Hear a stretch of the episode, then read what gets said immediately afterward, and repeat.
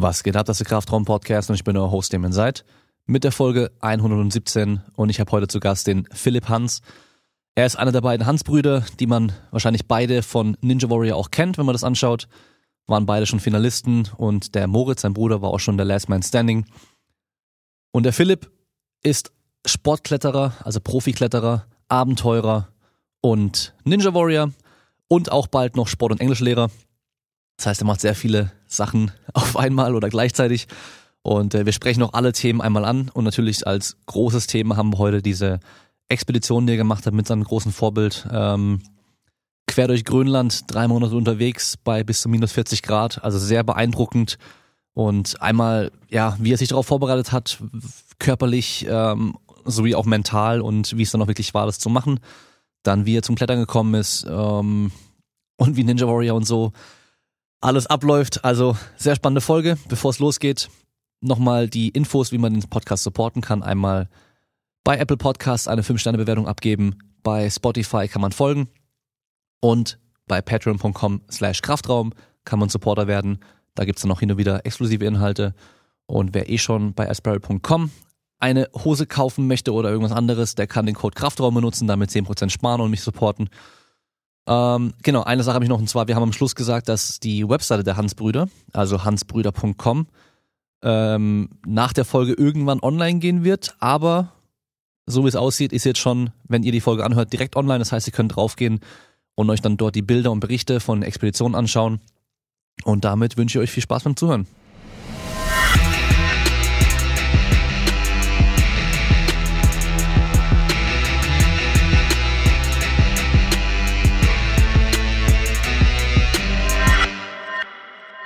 Ich habe ja im Intro dann dich schon äh, vorgestellt, aber ich weiß gar nicht, was ich da sagen soll.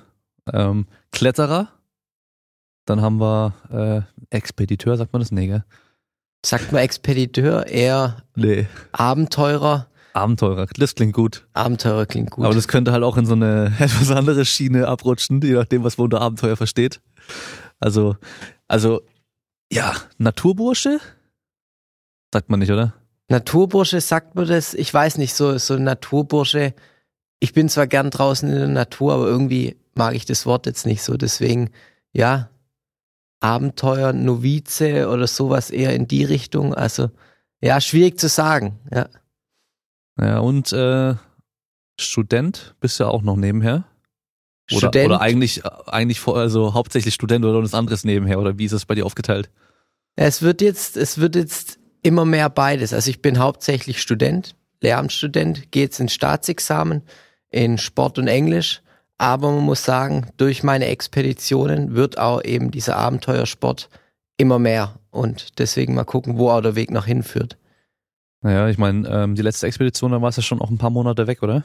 Bei der ersten Expedition, also ich war in Grönland, 2018 war ich über drei Monate unterwegs. Bei meiner zweiten auch nochmal in Grönland, auch über zwei Monate. Also schon immer eine lange Zeit.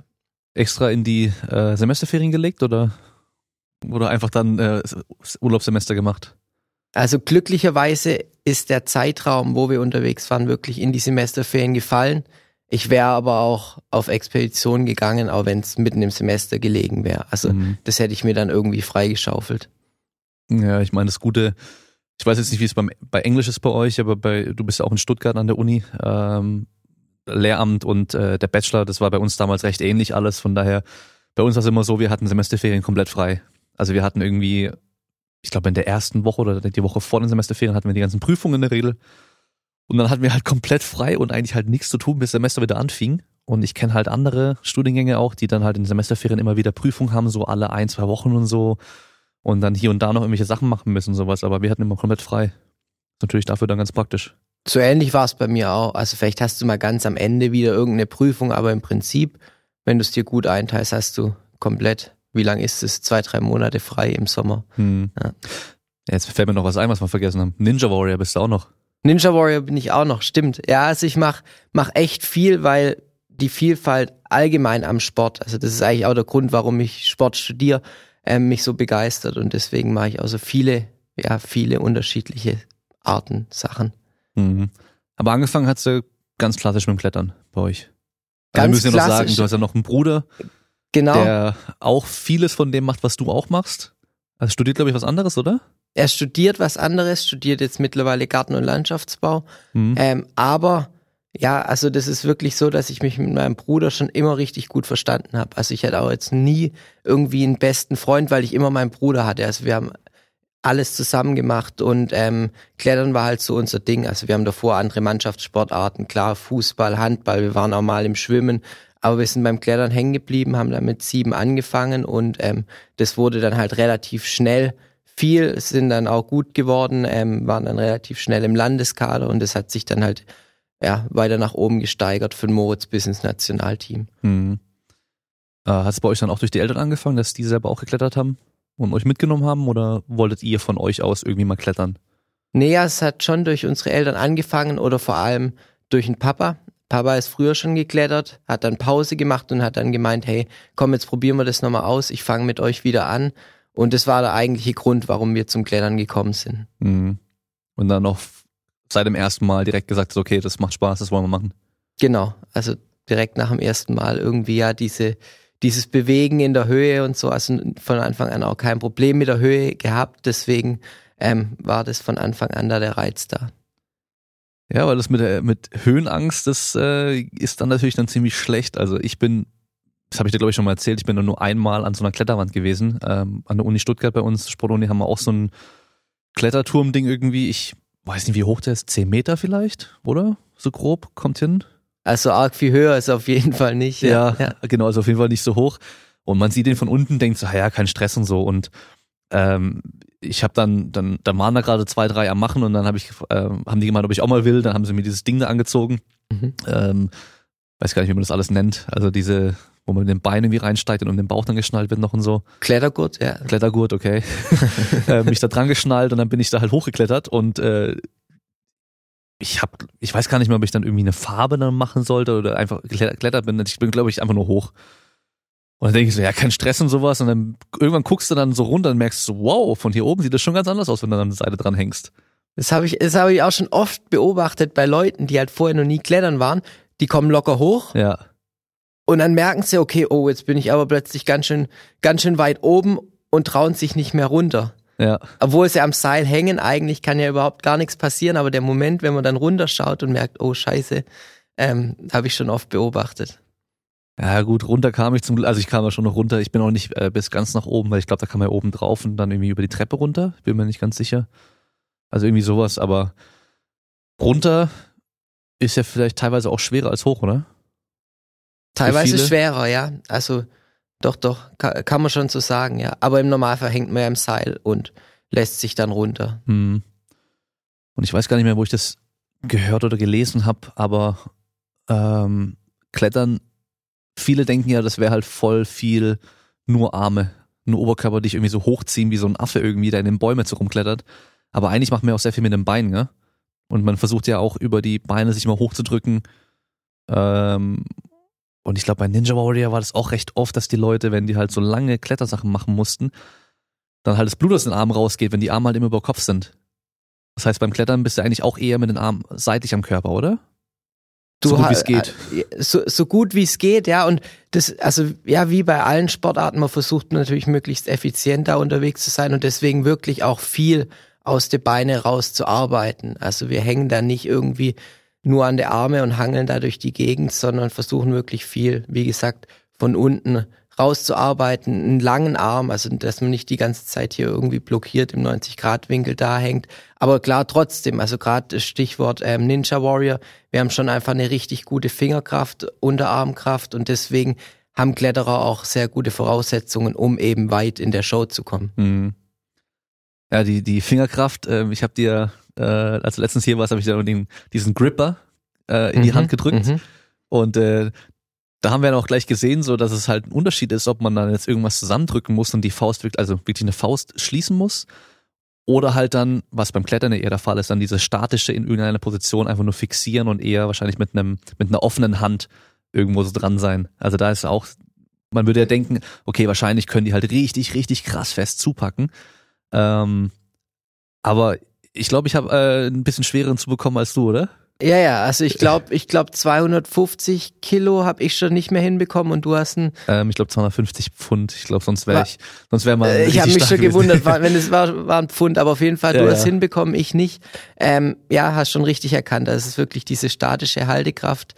Wir können dafür dann halt an an kleinen Griffen hängen, mhm. wo wirklich nur noch das erste Fingerglied drauf passt oder noch weniger ja. und können es dann ohne Probleme halten. Und das ist halt, ja, der Unterschied einfach. Ja, da sieht man ja, also ich habe das schon, habe dann schon noch Videos mal geschaut, wo Leute irgendwie so eine Felswand hochklettern. Da, da, da sieht man einfach irgendwie nichts mehr. Also da würde ich dastehen und sagen, ja, und wo soll man sich da festhalten? Und da sieht, sieht man halt irgendwie so ganz kleine Kanten und da geht man halt dann gerade mit den Fingerspitzen noch dran und so und das kriegen die hin. Das ist schon einfach nur krass und faszinierend. Also diese ganzen Solo-Free-Climber, die sind halt schon auch echt krass. Und haben die einen Schaden? Ich weiß es nicht. Im Kopf irgendwie so, dass man, dass man sowas macht? Haben die einen Schaden? Also ein Stück weit bestimmt schon, aber in einem guten Sinne, weil sie sind jetzt keine absoluten Draufgänger. Also es wird jetzt kein, kein Kletterer, kein Mensch auf dieser Welt einfach in irgendeine Wand einsteigen, mhm. wo er vorher noch nie vorher drin war. Also wenn die sowas ohne Seil machen, dann haben die das vorher einstudiert, wie eine, wie eine Choreografie beim Tanzen. Also die wissen ganz genau, wie jeder Zug geht, jede Bewegung ist vorher einstudiert. Und erst mhm. wenn sie sich dann sicher sind, dann steigen sie ein. Und das dann zu sehen, wie das dann jemand wirklich vollzieht, klar, ohne Seil. Wenn er runterfällt, dann ist er tot, das ist außer Frage, das ist ganz klar. Aber das dann zu beobachten, wie der in seinem Element ist und wie der das wirklich dann in Perfektion meistert, so eine Route, das ist wirklich atemberaubend, ja.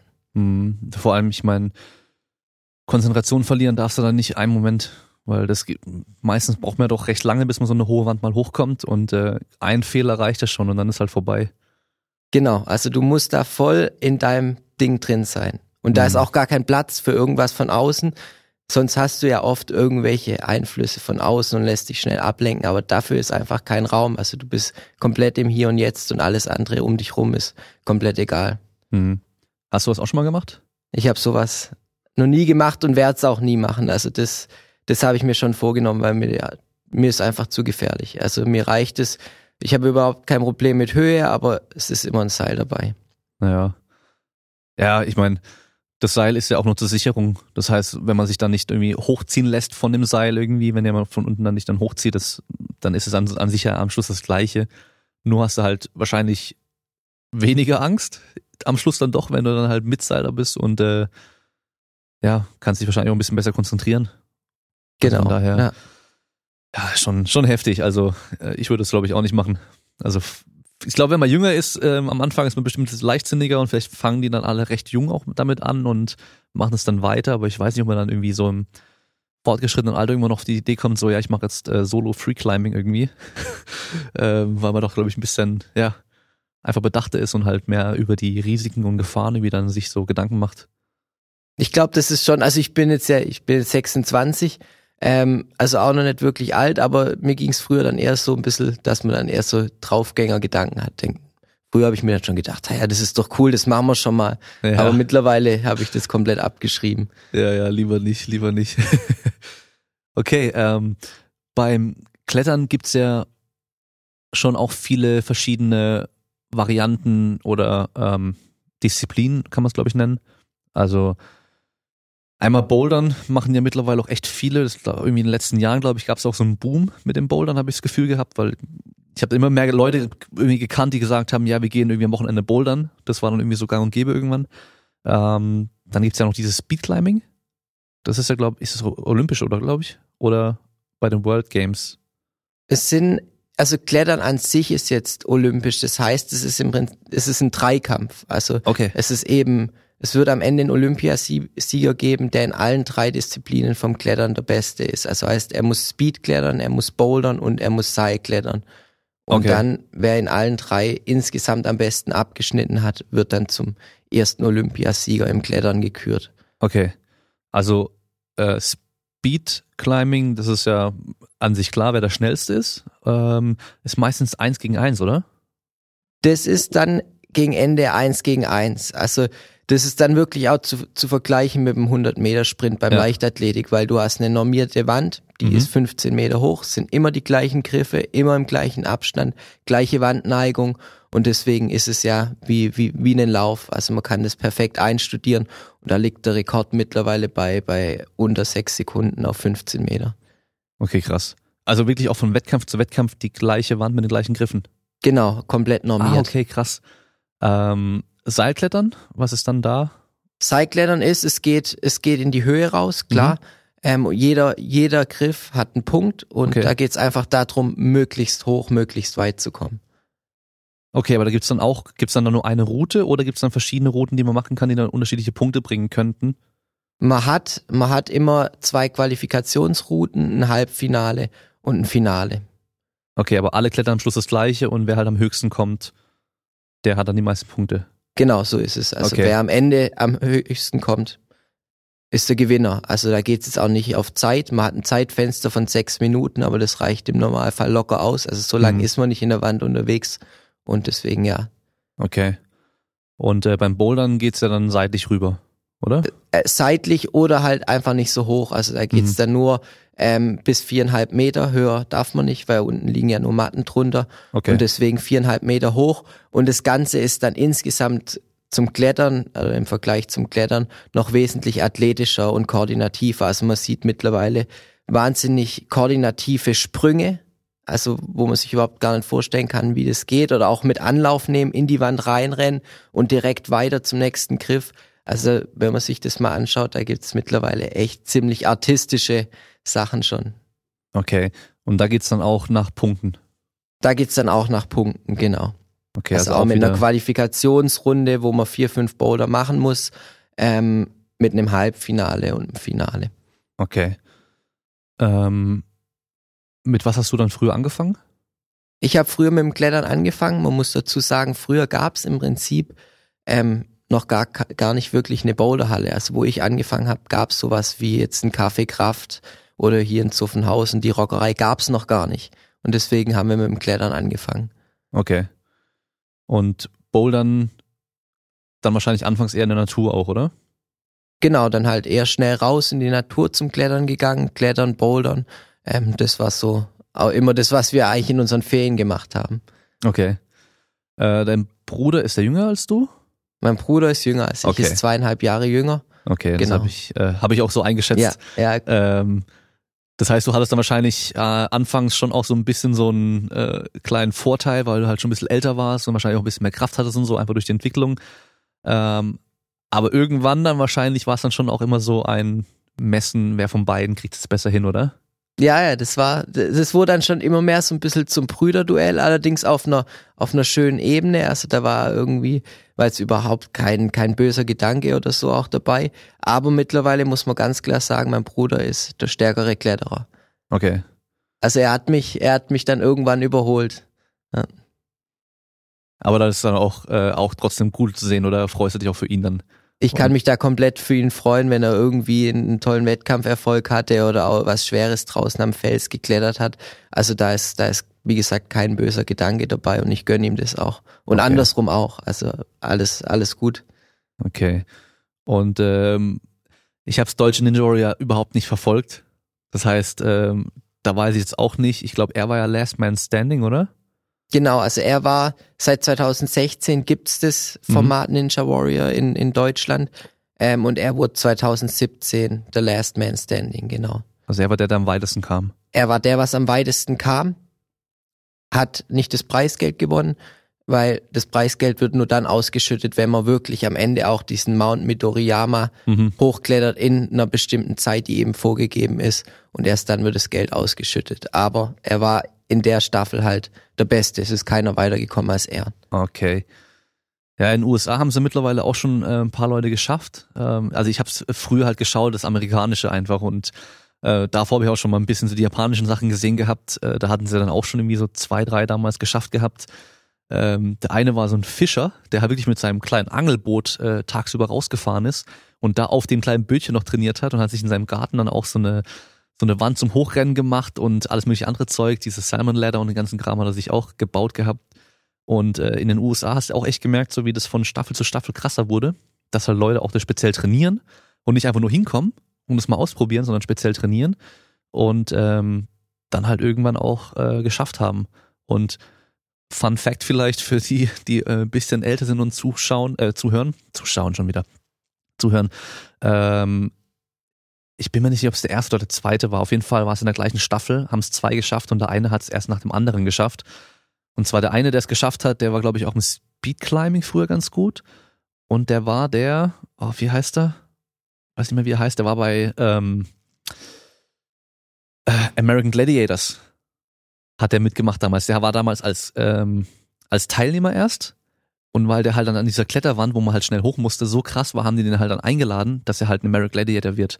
Und der hat dann auch dieses äh, Ninja Warrior komplett auch geschafft gehabt. Also entweder als erster oder als zweiter, ich bin mir nicht ganz sicher. Aber kennst du das noch, American Gladiator? Ich muss sagen, ich habe ich hab noch nie davon gehört. Aber okay, siehst du, ja, das ist der das ist der Altersunterschied. Ähm, das habe ich nämlich geschaut, als ich klein war. Das gab so eine Show. Ähm, da konnten halt Teilnehmer gegen so Gladiatoren antreten an verschiedenen Sachen. Also da gab es zum Beispiel so wie so ein Schwebebalken du hattest halt wie so zwei, wie so ein Monster Q-Tip in der Hand, also halt ein Stab mit zwei so äh, Schaumstoffdingern in den Enden und musst den anderen halt runterhauen. Und du warst halt gegen so einen Gladiator, weißt du, es waren halt meistens irgendwelche so Bodybuilder oder halt eben irgendwelche Ex-Footballer oder halt auch so Bodybuilderinnen und so. Also es war dann schon auch ganz cool und es gab dann auch so Parcours, wo du halt dann nach vorne kommen musstest und die haben dich dann mit so einer Tennisballkanone abgeschossen und so. Also das war so eine Mischung aus Takeshis Castle und Ninja Warrior vielleicht, kann man sagen. Ja, und äh, da gab eben, also der eine Typ, der war da schon auch ziemlich gut. Da gab es dann zum Beispiel auch bei einem Level, ich glaube im Finale immer so ein Handrad, wo du halt drin hingst. Das gab's ja bei Ninja mhm. Warrior dann auch schon. Und da musstest du halt dann auch dann darüber kommen und so und äh, ja, von daher kannte ich den dann eben schon und der dann hat dann später bei Ninja Warrior in den USA dann auch das komplett einmal geschafft gehabt, ja. Aber gut, jetzt äh, sind wir ganz schön abgedriftet. Muss ich mir angucken, nee, hört, ja? sich, hört sich spannend an. Das war auch ähm, witzig, weil dadurch war ich nämlich fasziniert mit Saltos und so einem Zeug, weil ich habe ja mit, äh, früher recht lange Tricken gemacht und der, mal der, der blaue, nee, der grüne, nee, warte mal, Anfang war nämlich der schwarze, ein dunkelhäutiger Power Ranger. Also der schwarze Power Ranger in der ersten Staffel war nämlich ein dunkelhäutiger Schauspieler auch. Äh, das haben sie später, glaube ich, auf den grünen gewechselt, ich bin mir nicht mehr ganz sicher. Auf jeden Fall, der hatte auch mal mitgemacht. Und am Anfang wird jeder mal kurz vorgestellt, wie bei Ninja Warrior eigentlich auch. Und äh, dann haben sie halt ihn gefragt, ja, warum denkst du, dass du das schaffst, hier das American Gladiators zu, zu schlagen und sowas, hat er gemeint, ja, ähm, weil wenn ich es nicht schaffe als Power Ranger, wer schafft's dann so, weißt du, und hat dann Rückkehrzahl aus dem Stand gemacht. Und das habe ich gesehen, da war ich vielleicht, oh, ich, ich kann weiß nicht mehr genau, fünf, sechs, sieben Jahre alt, sowas. Und ich habe dann gesehen, wie der Rückkehrzahl und macht dann echt einfach so und dachte so, boah, das will ich auch mal können. das war auch die Zeit, wo ich halt mit meinem Kumpel immer Power Ranger geschaut habe und im, im Wohnzimmer haben wir halt immer rumgekämpft, weißt du, so Sprungkicks versucht aufs Sofa und so ein Zeug, wie die Power Rangers. Aber kennst du die Power Rangers noch? Ich kenne die Power Rangers, okay, die, die kenne kenn ich noch. Ja. ja, genau. Die gibt's immer noch, äh, aber die sehen mittlerweile auch ganz komisch aus. Aber ja, auf jeden Fall, ähm, American Gladiators, wer es nicht kennt, kann ich schon auch empfehlen. Ähm, war früher auch echt eine unterhaltsame Show, genauso wie Takeshis Castle. Das kennst oh, du auch, ja, oder? Taikeshis Castle kenne ich. Das habe ich auch sehr, sehr gern angeguckt, ja. ja, genau. Vor allem mit den, mit den äh, deutschen Kommentatoren, die halt echt einfach nur Blödsinn geredet haben die ganze Zeit. Soll anscheinend wieder kommen, gell, in Japan. Echt? Also die wollen es wieder, oder es kommt sogar, glaube ich, schon wieder. Ich bin mir nicht ganz sicher, habe es vor ein paar Jahren mal gehört gehabt, dass sie das wieder planen. Ja, weil es, glaube ich, ja echt auch weltweit so einen Erfolg hatte irgendwie. Ja, ich glaube auch, das wird gut ankommen, wenn sie das wieder aufleben lassen, ja, auf jeden Fall das war schon auch immer witzig, ey. Weil jedes Mal, wenn sie dann zu dem Level kamen, sind immer hingelaufen, haben irgendwie immer so einen Schrei und einen Move gemacht, weißt du? Äh, und dann der See mit diesen Steinen, wo man drauf rennen muss, wo dann manche halt einfach nicht fest waren und so, das war schon immer geil. Also da gab's schon echt witzige Sachen. Aber gut, äh, kommen wir mal zurück zum, äh, zum Klettern, zum Thema des Podcasts.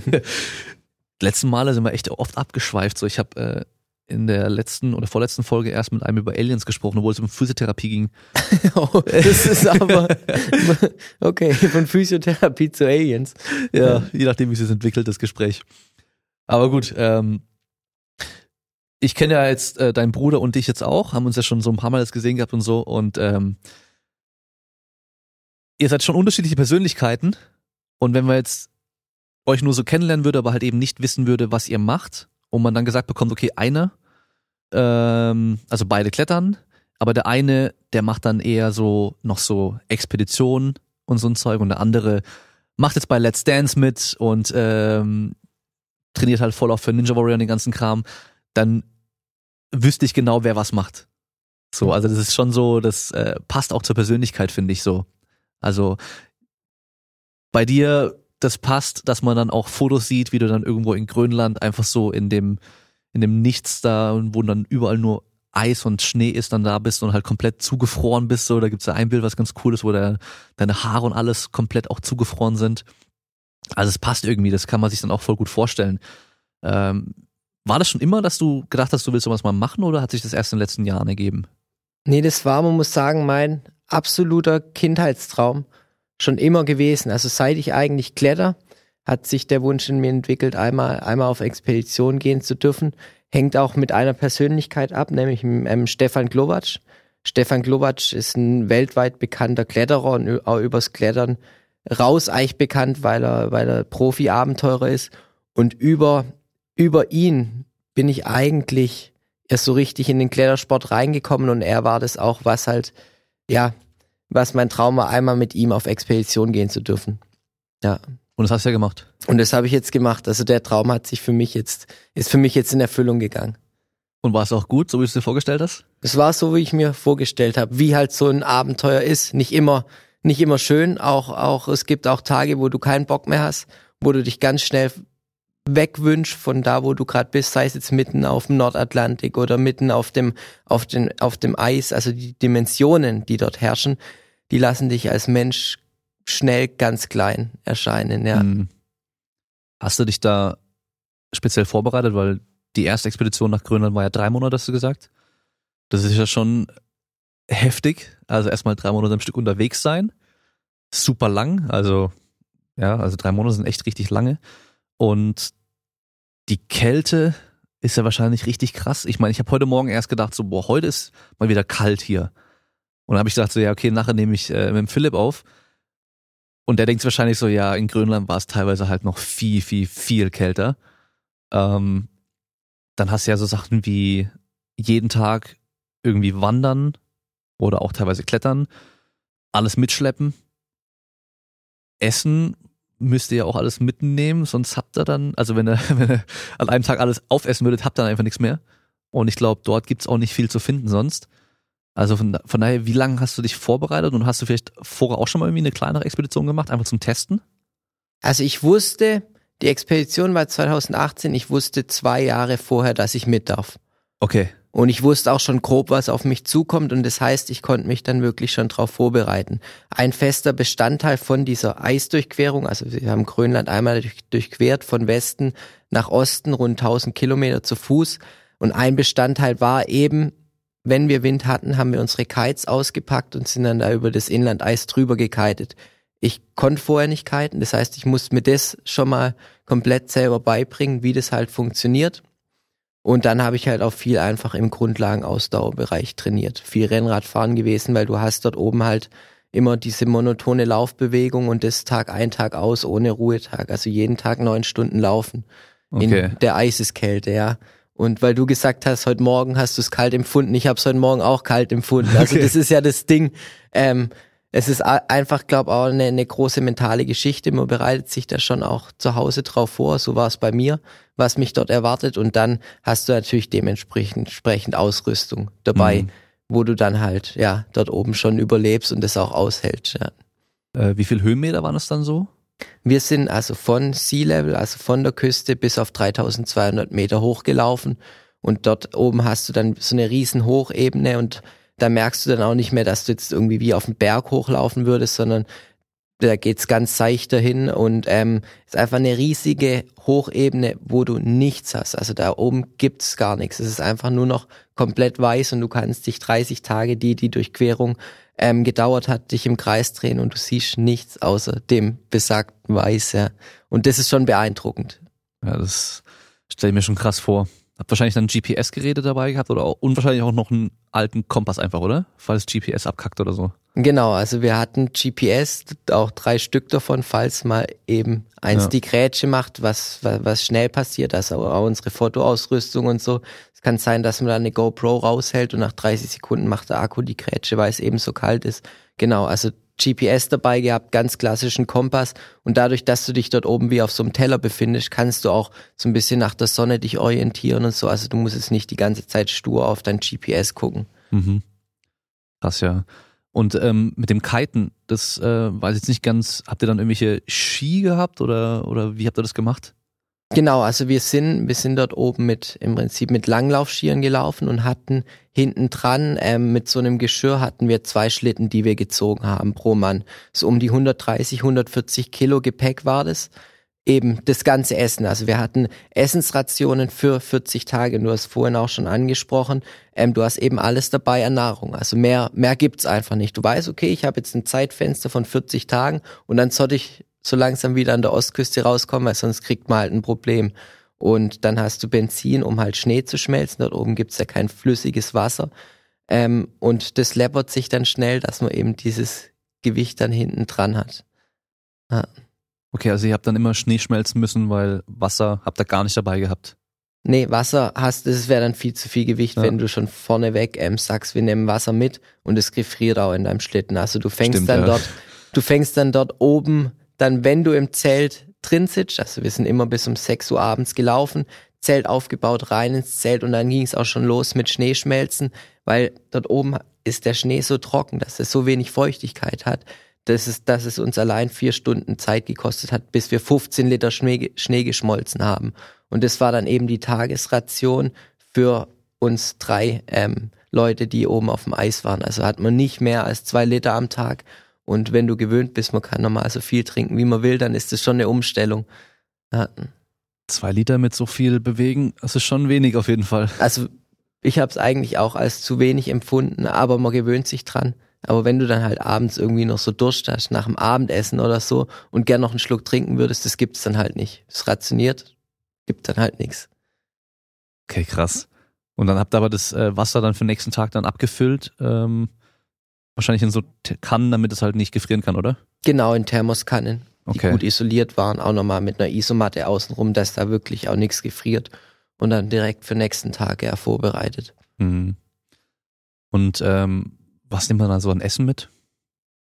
Ja, was man Essen mitnimmt, also das habe ich mich auch erst gefragt, aber wir hatten Thomas Ulrich dabei und ähm, Schweizer Abenteurer und er ist absoluter Spezialist eben für so Eisgeschichten und wir hatten insgesamt 5500 Kalorien pro Tag.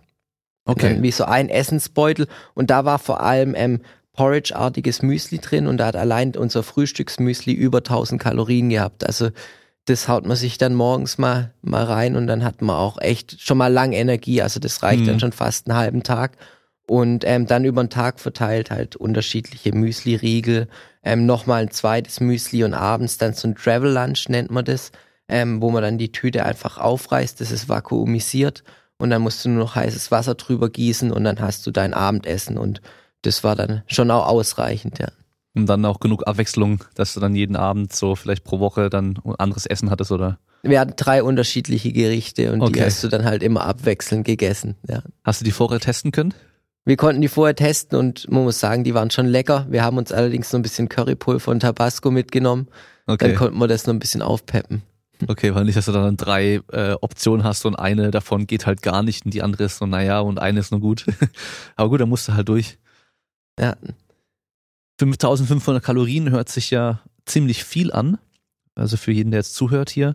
Ähm, wie groß und schwer bist du? ich bin 1,78 Meter und wieg 76 Kilo. Ja, da würden die meisten denken, oh, das ist ja ziemlich viel, da würdest du ja zunehmen und so weiter, aber erstmal, du bist den ganzen Tag unterwegs und dein Körper braucht ja zum Aufheizen dann auch nochmal echt viel Energie dort, wenn es halt immer und durchgehend kalt ist, das darf man eigentlich nur unterschätzen. Also da geht auch viel einfach zur Wärmegenerierung dann auch drauf an Kalorien. Also von daher ähm, bist du wahrscheinlich nicht schwerer zurückgekommen, oder? Als, als du äh, losgegangen bist. Ähm, ich bin sogar ein bisschen schwerer zurückgekommen, aber ich weiß nicht genau, woran das lag. Also ich war eher so ein bisschen, ich glaube, von der, von der Kälte oder so, war ich eher so ein bisschen aufgedunsen, also hat so ein bisschen Wassereinlagerungen. Okay. Ähm, und ich glaube, das war der Hauptgrund. Ja. Aber man braucht es einfach. Also ich hätte nicht weniger essen wollen, weil eben die Kälte, die zehrt so und deswegen braucht man das. Also ich hätte das Gefühl, ja, Hm. ich muss, muss so viel essen. Ja, krass. Und ihr seid aber auch noch geklettert, oder? Wir sind noch geklettert, allerdings nicht in dem, in dem Jahr von der Durchquerung. Wir wollten noch klettern, eben an der Ostküste, wo wir rausgekommen sind.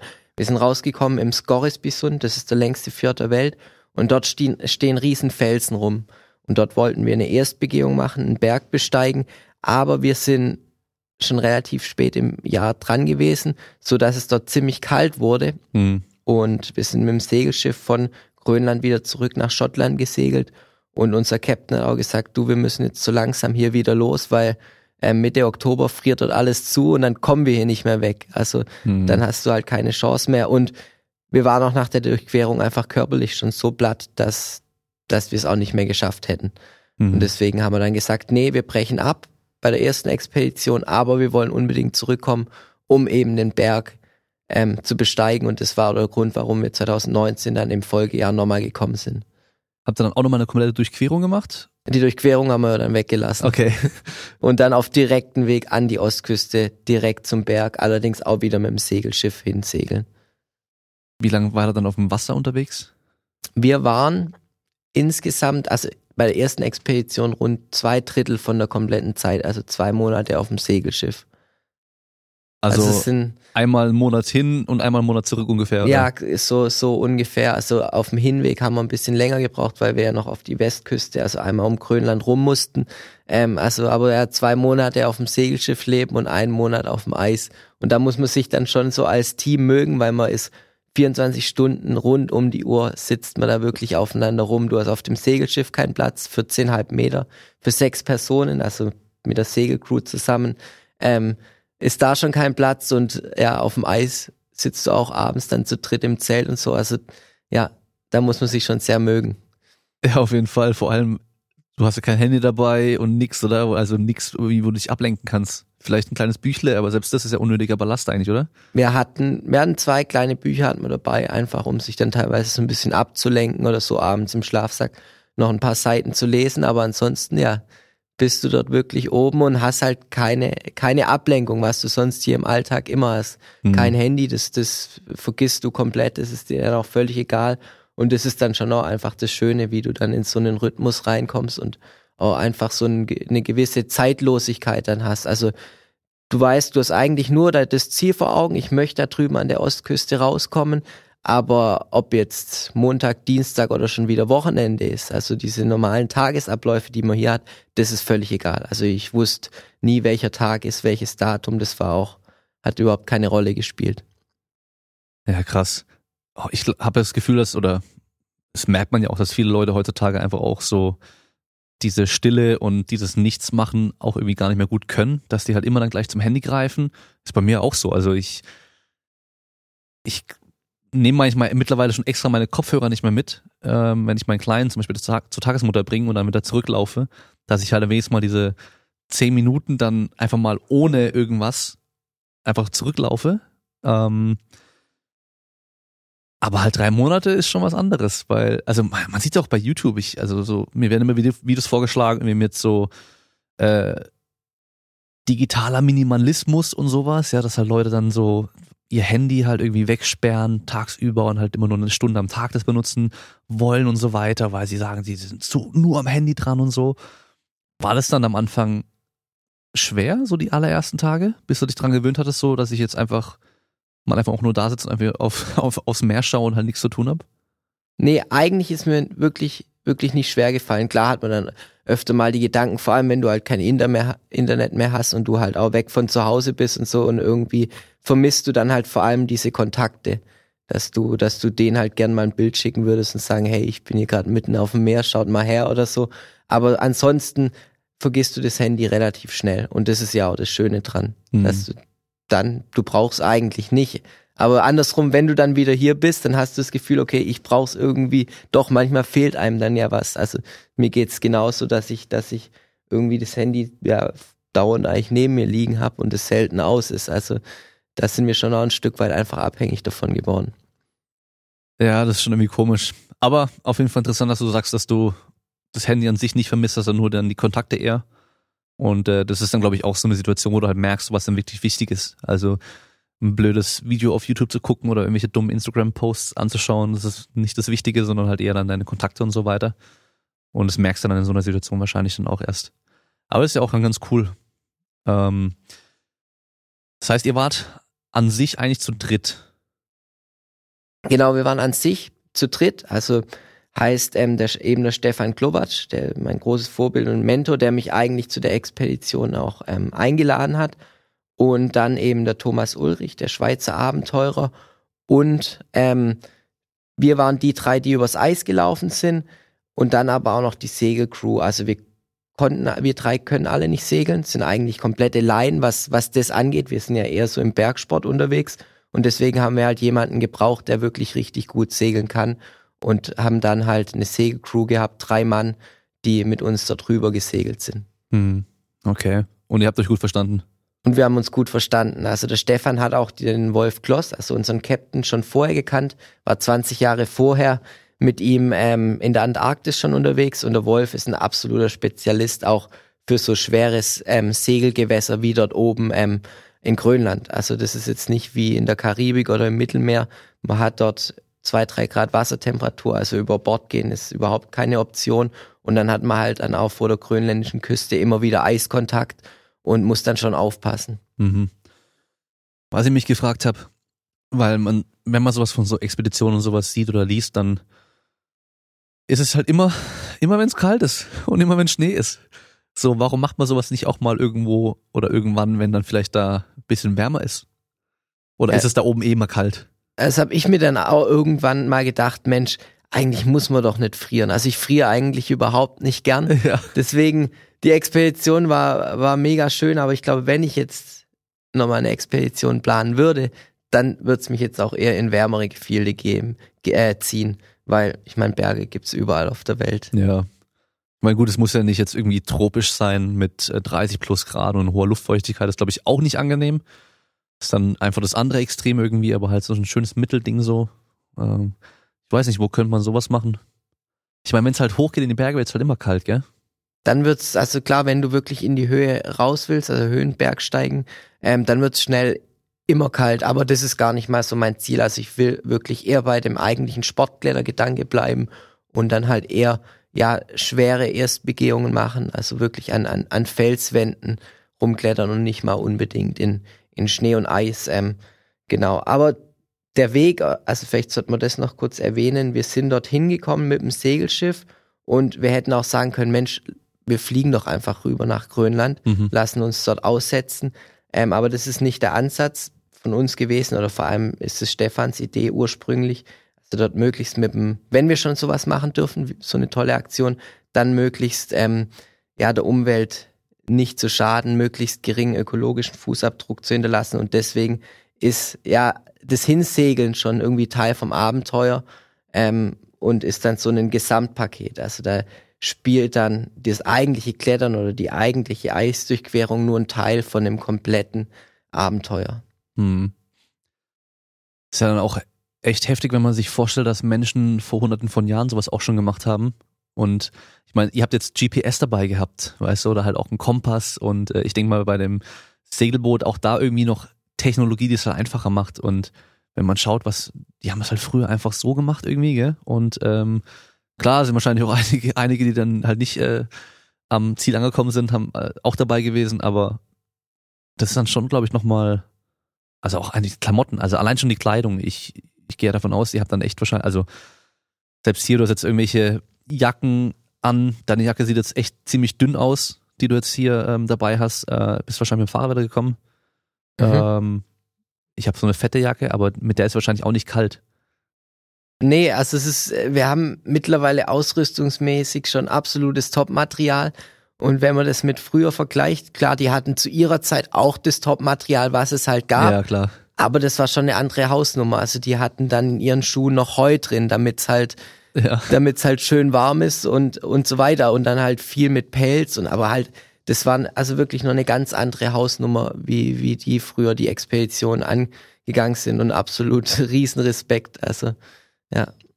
Ja, und wenn man sich dann vorstellt, so die, du hast es von Erstbegehung gesagt, von einem, von einem Berg oder von einem Hang oder sowas, wenn man sich vorstellt, dass äh, Menschen irgendwann mal einfach los sind und nicht mal wussten, was da ist. Das ist ja auch nochmal krass dann, weißt du?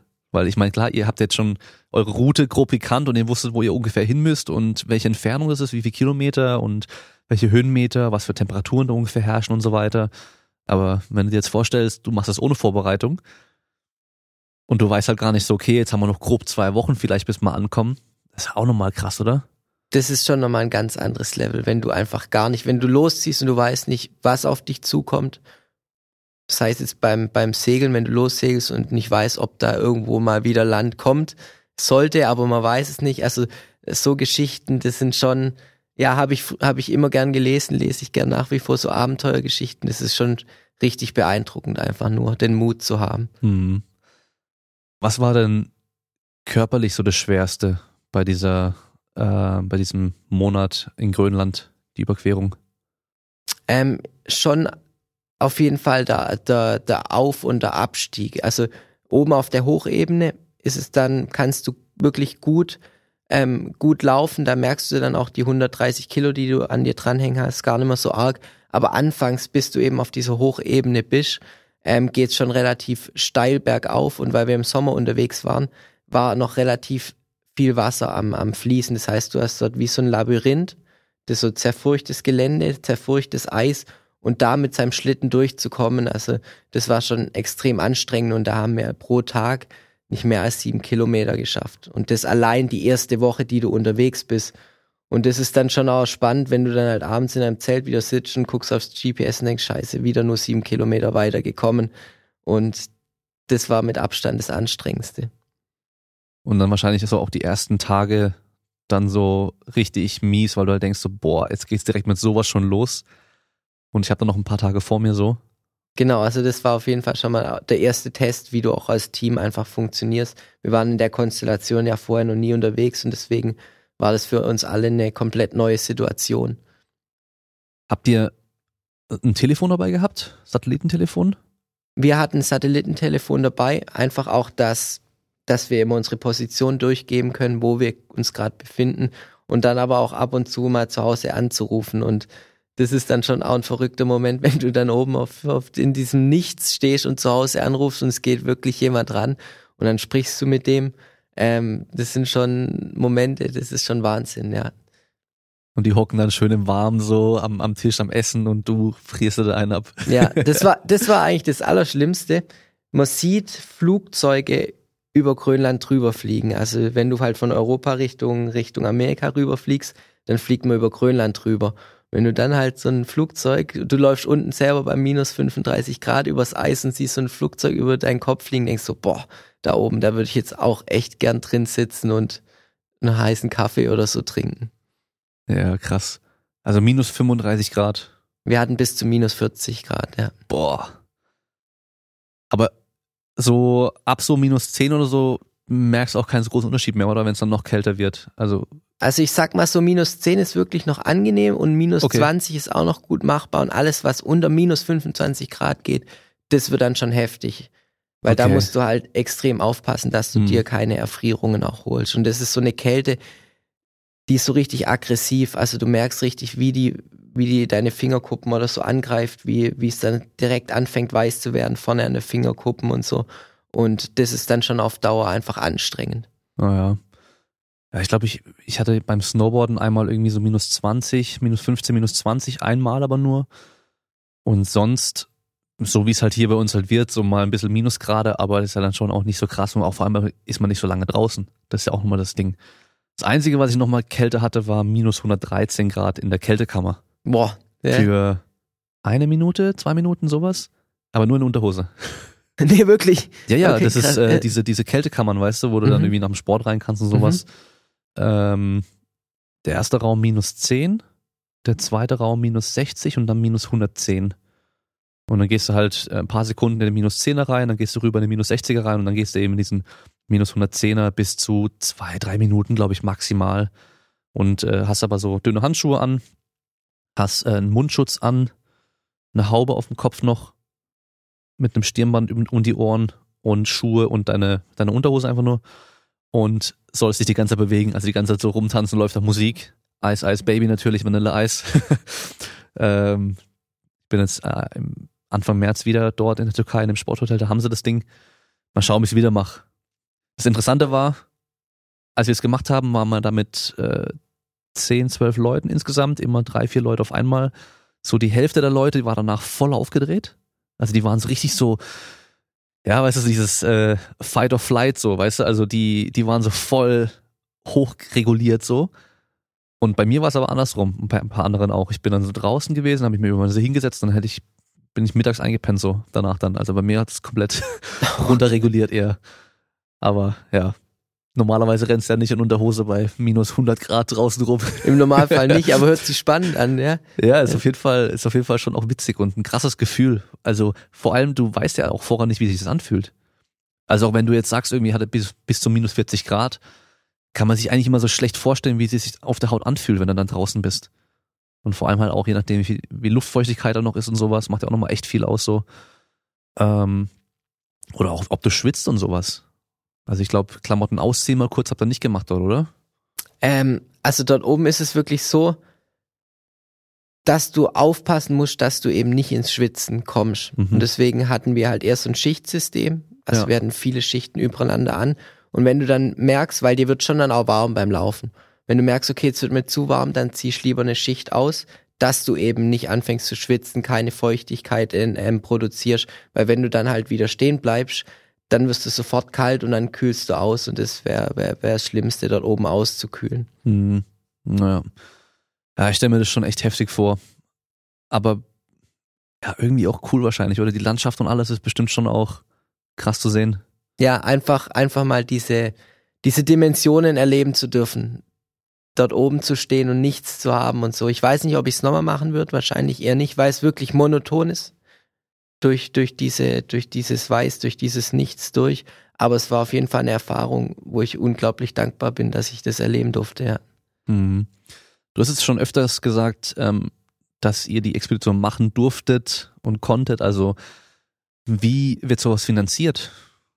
Ähm, Stefan, wie gesagt, Profi-Abenteurer, ähm, durch große Sponsoren wie Red Bull. Also er hat schon seit über 20 Jahren ähm, Red Bull als, als, als Sponsor und wenn Stefan halt eine, eine neue Idee hat, dann geht er zu Red Bull und sagt, hey, ich hätte hier eine coole Idee, wie schaut's aus, wollt ihr mich unterstützen? Und deswegen muss man ganz klar auch sagen, ohne Red Bull wäre so die Expedition gar nicht zustande gekommen. Hm, okay. Ja, also schon krass. Also ich äh, Hut ab auf jeden Fall. Also das ist, glaube ich, so mit eins der schwersten Sachen, die man, glaube ich, machen kann, so, weil es halt nicht nur körperlich so schwer ist und anstrengend ist, sondern eben, es ist so lange du hast dann vielleicht zwei andere Leute oder halt auch zwischendurch nochmal drei andere Leute noch mit dabei oder so. Und dann aber halt jeden Tag das Gleiche und dieses Nichts einfach auch so. Ja, das ist auf jeden so. Fall eine mentale Herausforderung und ich wusste da auch nicht, wie, also was mit mir dort oben passiert, ob ich das überhaupt verkraft. Deswegen war ich auch saumäßig aufgeregt vorher, ähm, dass ich irgendwie dann da anfange durchzudrehen und so. Aber ich war die ganze Zeit relativ gelassen und habe das gut aufgenommen und deswegen hat mich das eigentlich jetzt noch viel mehr bestätigt, dass ich, dass ich gern noch weiter auf Expedition gehen würde und noch mehr solche Sachen zu erleben. Mhm. Was würdest du da gerne noch machen? Hast du da irgendwie noch so ein Ziel, wo du sagst, das würde ich auch gerne mal machen? So richtig konkrete, konkrete Pläne habe ich noch nicht. Ich bin mal gespannt, was der Stefan sich einfallen lässt, weil da werde ich dann wieder dabei sein dürfen, wenn ich mir die Zeit freischaufel. Aber zum Beispiel, wie gesagt, also mich würde es eher in wärmere Gefilde ziehen, Richtung Brasilien runter oder so ähm, wäre schon schön und dort irgendeine Aktion machen. Aber was richtig Konkretes, einen Plan, kann ich jetzt so nicht sagen. Ja. Ich glaube, einer der Vorteile, wenn du so in Grönland so bei minus 30, 40 Grad unterwegs bist und nur im Schnee und Eis, da brauchst du keine Angst haben vor irgendwelchen giftigen Tierchen oder irgendwelchen großen Raubtieren oder sonst irgendwas. Aber wenn du irgendwo in den Dschungel gehst oder sowas, da musst du natürlich immer aufpassen, ey, wo du hintrittst und so, gell? Das ist schon, glaube ich, auch nochmal ein Unterschied. Das ist richtig. Also dort oben gibt's nicht mal einen Schneehuhn oder irgendeinen Vogel. Also da gibt's einfach gar nichts. Gibt's halt echt gar nichts, ey. Ja. Also vor allem halt auch krass, wenn du halt dann so lange unterwegs bist und nicht einen einzigen anderen Menschen nochmal triffst, so. Ja, äh, eben, du bist dann komplett so auf die, auf dich, auf, auf dein Team eingestellt. Und deswegen ist es auch so wichtig, dass du als Team funktionierst, weil wenn der einer dann irgendwie schlecht gelaunt ist, eine schlechte Stimmung verbreitet, dann, dann wird es dort, also dann kann das richtig zäh werden, weil du bist aufeinander angewiesen. Ja, klar. Du musst dann, auch wenn du da oben einen Streit anfängst und dich nicht mehr verträgst, du musst trotzdem ja irgendwie miteinander. Und deswegen war das auch so schön, dass es so funktioniert hat. Und ähm, der Stefan oder der Tömi sind beide über 50, könnten beide meine Väter sein. Ja. Und ich so mittendrin, so als, als Jungspund, war das schon auch spannend, einfach diese Konstellation, aber es hat halt super funktioniert. Ihr euch nicht einmal gezofft? Wir haben uns eigentlich äh, nicht einmal gezofft, es gab vielleicht mal so eine Unstimmigkeit, aber ansonsten, das war auch schnell wieder aus dem Weg geräumt. Also wir haben uns, nee, wir haben uns wirklich nie gezofft. Gut, ich glaube, wenn halt auch alle wissen, so, hey, es bringt halt eh nichts. wir, wir müssen jetzt noch irgendwie einen Monat zusammen da rumlatschen, dann nochmal einen Monat zusammen auf dem Segelboot sein. Dann, äh, ja, dann ist wohl besser, wenn man dann sich äh, irgendwie einigen kann oder halt eben doch mal irgendwie einsteckt oder halt äh, nicht seinen Willen durchsetzt oder sowas. Genau. Ja, das ist schon krass. Also, ich glaube, ich würde es nicht machen. Einfach wegen der Kälte, weil ich bin so. Ich weiß nicht, ob es daran liegt, dass meine Arme, meine Finger und alles so lang sind und so weit von meinem Herzen weg sind, aber ich habe immer das Gefühl, ich habe immer kalte Finger. Äh, Ich auch. ja. Und, und auch meine Ohren. Also ich weiß nicht, wie Leute irgendwie ähm, im Winter draußen ohne Mütze rumlaufen können. Ich habe immer eine Mütze an, weil meine Ohren immer eiskalt sind. Und ich habe immer meine Hände in den Hosentaschen oder halt eben Handschuhe an, weil ich halt einfach so schnell kalt bin. Mhm. Und mein Kleiner, der ist immer voll heiß. Also selbst wenn wir jetzt, wir sind heute Morgen zur Tagesmutter gelaufen und es war ja heute schon gut kalt auch. Und dem seine Finger waren immer noch einigermaßen warm. Und meine waren halt einfach so Eisklötze. Also, weiß nicht, also die Kälte wäre für mich, glaube ich, auch nix. Aber die Hitze eigentlich auch noch weniger, von daher, ich weiß auch nicht genau. Am besten so ein Ja, dann ist eigentlich hier in Deutschland ganz gut. Ist Ja. so, so ein Mittelding. Die haben Nie alles richtig eigentlich. kalt, nie richtig warm. Ja. Ja, so halb, ja, manchmal ist schon noch zu viel, also. Aber ja. Ähm, wie sieht's denn rein klettertechnisch jetzt bei dir aus? Ich meine, jetzt hast du ja diese Expedition und Abenteuer gemacht. Ähm, und, es scheint für mich jetzt auch so, als wäre das jetzt so dein Fokus. Also so, wenn du so Sachen machen willst, dann eher sowas. Aber Klettern tust du wahrscheinlich immer noch und trainieren und alles. Und ähm, aber wie ambitioniert bist du da noch? Ähm, eigentlich schon noch relativ ambitioniert, allerdings halt auf dem auf, auf einem anderen Level oder mit einem anderen Fokus. Also mein Ziel ist jetzt nicht mehr irgendwie bei einer deutschen Meisterschaft möglichst ins Finale zu klettern. Das ist nicht mehr mein Fokus. Aber mein Fokus ist schon einfach im Klettern auch weiter richtig stark zu bleiben, noch stärker zu werden, um dann halt das dann zu übertragen auf die großen Berge, auf, auf, auf Felswände.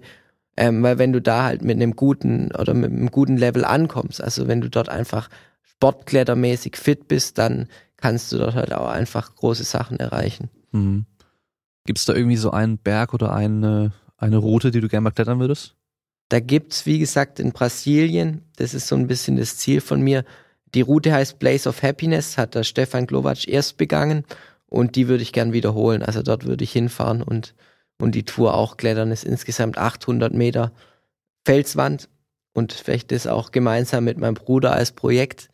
Ähm, Wäre spannend, mal gucken, ob das, ob das kommt. Sind es dann 800 Meter durchgehend klettern? 800 Meter durchgehend klettern und auch so Kletterei, ähm, wo man sagt, das ist schon echt schwer. Also wo du dann halt, wenn man jetzt nach Graden geht, ähm, im oberen neunten Schwierigkeitsgrad klettert. Also schon schon echt anspruchsvoll einfach. Okay, und wie lange braucht man für sowas dann, für 800 Meter? Kommt immer drauf an, wie gut man Ja. auch ist oder wie gut das, die, die Seilschaft des Team ist. Aber man ist dann schon einen ganzen Tag unterwegs oder eigentlich eher so, dass man dann auch in der Wand mal eine Nacht übernachten muss. Okay, krass. Das ist dann schon was anderes wie in der Kletterhalle Genau. so ein paar Meter hochgehen und dann wieder runter und äh, Pause machen, was essen und so. Ja, da ist schon was komplett anderes. Aber halt, das ist dann eher so, so, so, ein, so ein komplettes Projekt, aber ich hatte hat aber jetzt die Erfahrung, dass sowas dann eig- eigentlich einfach länger hält, so vom Erfahrungswert her, wenn du dann halt sowas, Mhm. sowas Langes, was auch kräftezehrend ist und so ähm, erlebst. Okay. Du hast jetzt gerade diese Schwierigkeitsgrade angesprochen. Ähm, ich habe auf YouTube diesen ähm, äh, Magnus mit Mitbö. Ich glaube, Magnus Mitbö heißt Magnus er, Mitbö, ja. genau. Ähm, durch andere Videos mal gesehen gehabt und mir dann auch so ein bisschen angeschaut so ähm, und da sieht man immer dieses irgendwie so 8a und 8c und sowas glaube ich gell das sind so Mhm. einfach dann so diese diese Schwierigkeitslevel mit äh, nochmal Abstufungen und ich wie wie wird es äh, irgendwie festgelegt wie schwer was ist Ähm, also je, je nachdem, ich kann mal kurz so ein bisschen die Skala erklären oder so im Vergleich. Also mein, mein schwerstes, was ich bis jetzt geklettert habe, war 8b. Die Skala geht mittlerweile hoch, eben durch Kletterer wie ein Magnus Mitbull, der extrem stark ist, oder ein Adam Ontra, ähm, bis 9c. Und eine 9c ist dann im Prinzip eine Raufasertapete. Also da gibt's dann wirklich ganz, ganz wenig nur noch zum Festhalten. Und wenn ich mir die Videos so anschaue, dann kann ich mir das auch selber überhaupt nicht vorstellen, sowas jemals klettern zu können. Also das ist dann einfach so diese Abstufung. Und wenn man jetzt zum Beispiel von 8b wie nach unten geht, dann wird's halt einfach, dann sind wie größere Griffe da, dann ist es vielleicht nicht mehr ganz so steil, die Abstände zwischen den Griffen kleiner und so. Also da geht, geht dann halt die Abstufung so nach, nach unten weg. Okay ist dann 8b auch so wo man dann schon Sprünge machen muss weil die Unter um- Abstände teilweise so groß sind Genau, also unter Umständen schon kann in der 8b schon auch mal ein ordentlicher Sprung drin sein oder extrem kleine Griffe. hm. Ähm, also ist schon anspruchsvoll. und dann auch mit ähm, Überhang dass man Genau, also, also, nicht da mehr ist senkrecht dann, hat sondern noch mehr ja, also klar kann es auch senkrechte, schwere Sachen geben, weil dann die Griffe einfach so klein sind, dass du dich kaum mehr festhalten kannst. Aber viel in dem oberen Schwierigkeitsgraden ist wirklich dann extrem steiles, steiles Zeug, wo man dann halt viel auch so über Kopf klettern muss und so. okay krass mit was fängt man an Mit was man anfängt, boah, ich glaube, die Skala geht ja bei so 4a, 4b los. okay Ähm, das ist dann aber wirklich gemütlich. Also da, da, das kann man vergleichen mit einer anspruchsvollen Sprossenleiter oder so. Aber okay ähm, das ist gut machbar und dann und drei wäre die Treppe hochlaufen so drei werden die werden eine steile Treppe hochlaufen oder Okay. so, genau. Und genau, ja. Ähm, du bist ja wahrscheinlich recht häufig in der Kletterhalle oder auch in der Boulderhalle. Ähm, kommen da dann Sportler aus anderen Sportarten auch und stellen sich teilweise sehr gut an oder teilweise eher nicht so gut an? Hast du da so Erfahrung? Also ich sehe, sehe, äh, dadurch, dass Bouldern halt so populär ist, immer wieder halt Leute aus anderen Bereichen und man sieht dann schon auch einfach schnell, wer sich gut bewegen kann. Also auffallend ist zum Beispiel, wenn jemand aus dem Turnen kommt, dass der schon mal gute Grundvoraussetzungen mitbringt zum Klettern. Ähm, aber auch, sei es jetzt Leichtathletik, Läufer, also alles, was irgendwie mit Bewegung zu tun hat, ist, ist, ist grundsätzlich gut und es ist auch auf jeden Fall von Vorteil, wenn du grundsätzlich eher vom Typ her leicht bist. Also Muskeln sind gut, aber wenn du jetzt als Bod- Bodybuilder reinkommst, so eine Kletterhalle, ähm, die merken dann relativ schnell oft, äh, merken dann oft, ähm, dass sie einfach zu schwer sind. Also das Gewicht dann da nach oben in die Vertikale zu bringen, ist ja jetzt nicht unbedingt die Hauptaufgabe von dem Bodybuilder. Hm. Beweglichkeit ist ja auch recht wichtig, ja? gerade auch in der Hüfte, dass man die Beine schön weit auseinander kriegt und dann nah an der Wand bleiben kann. Richtig, ja. Und ähm, klar, jetzt, wenn man super schwer ist, muss man halt, müsste man halt super stark sein, damit man es wieder wettmachen könnte. Aber das wird ja jeder, der jetzt zuhört, auch kennen, dass wenn man mal irgendwie ein paar Kilo zunimmt, dass dann Klimmzüge halt gleich auch echt unangenehmer werden. Und äh, das merkst du natürlich dann beim Klettern wahrscheinlich genauso. Ja, und Griffkraft technisch, macht ihr da spezielles Training außerhalb von der Kletterhalle?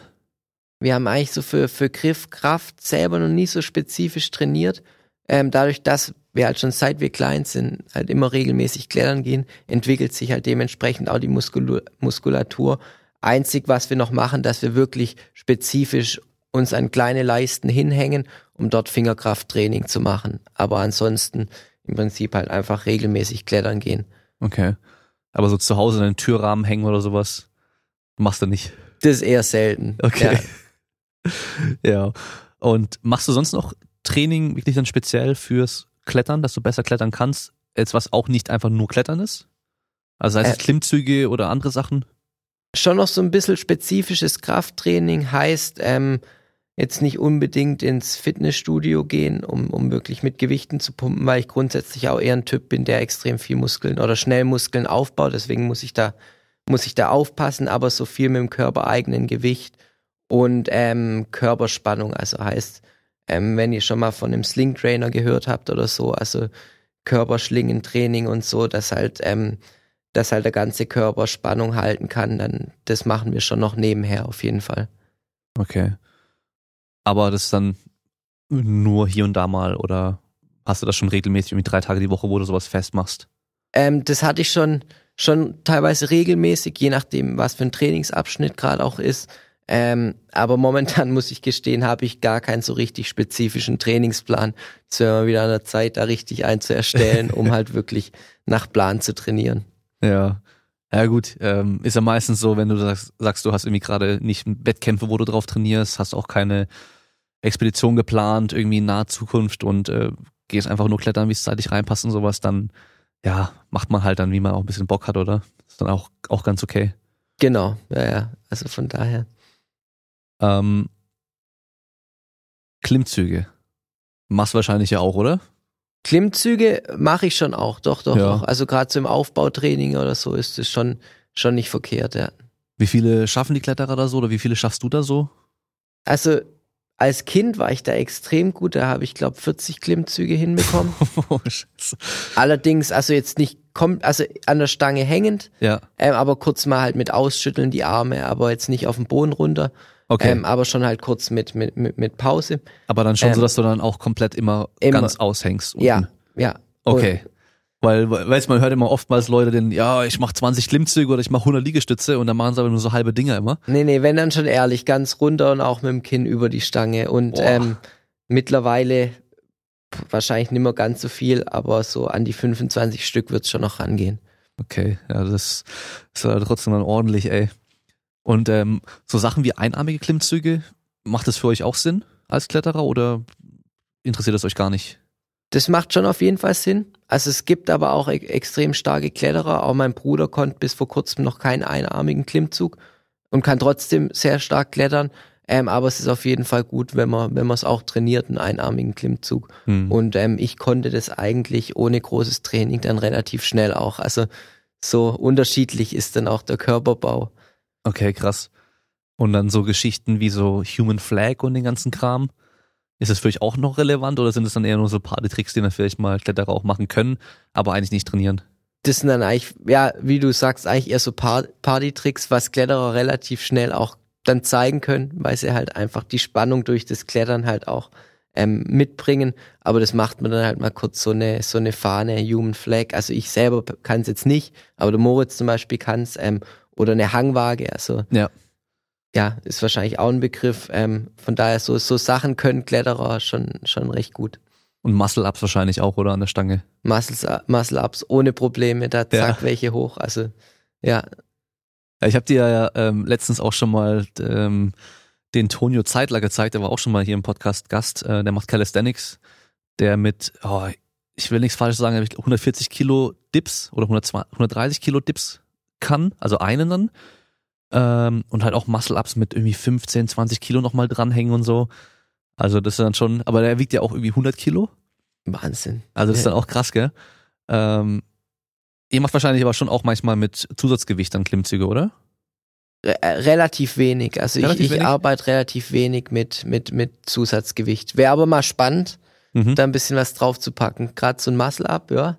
Weil der geht, der geht schon relativ locker, was, was da noch gehen Ja. würde, wenn man da ein bisschen was unten dran hängt. Also gibt auf jeden Fall noch viel Möglichkeiten, wie man, wie man das Training auch noch ähm, einfach spezifischer gestalten kann. Auch eben gerade beim Klettern, weil Klettern schon auch irgendwie noch eine relativ junge Sportart ist, ähm, wird jetzt immer professioneller durch Olympia und deswegen wird sich da auch was, was das Training angeht, noch viel tun in den nächsten Jahren.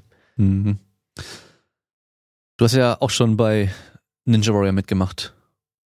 Ähm, bei wie vielen Staffeln warst du da dabei?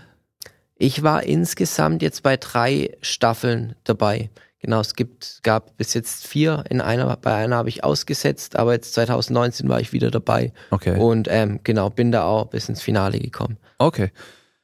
Ähm, also ich habe es in den USA mal gesehen, dass da halt am Schluss echt eigentlich fast nur noch Kletterer ganz weit gekommen sind, weil die halt eben diese äh, Fingerkraft vor allem auch hatten.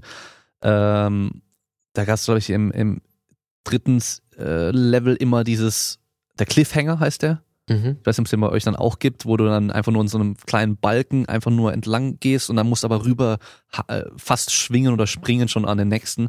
Und da sind halt früher alle immer gescheitert und dann hat es irgendwie einer mal geschafft, dann haben es halt viele danach gleich geschafft. Das ist so, glaube ich, auch so wie bei der Vier-Minuten-Meile, weißt du, wenn es einer mal geschafft hat, dann okay, ist es möglich und so.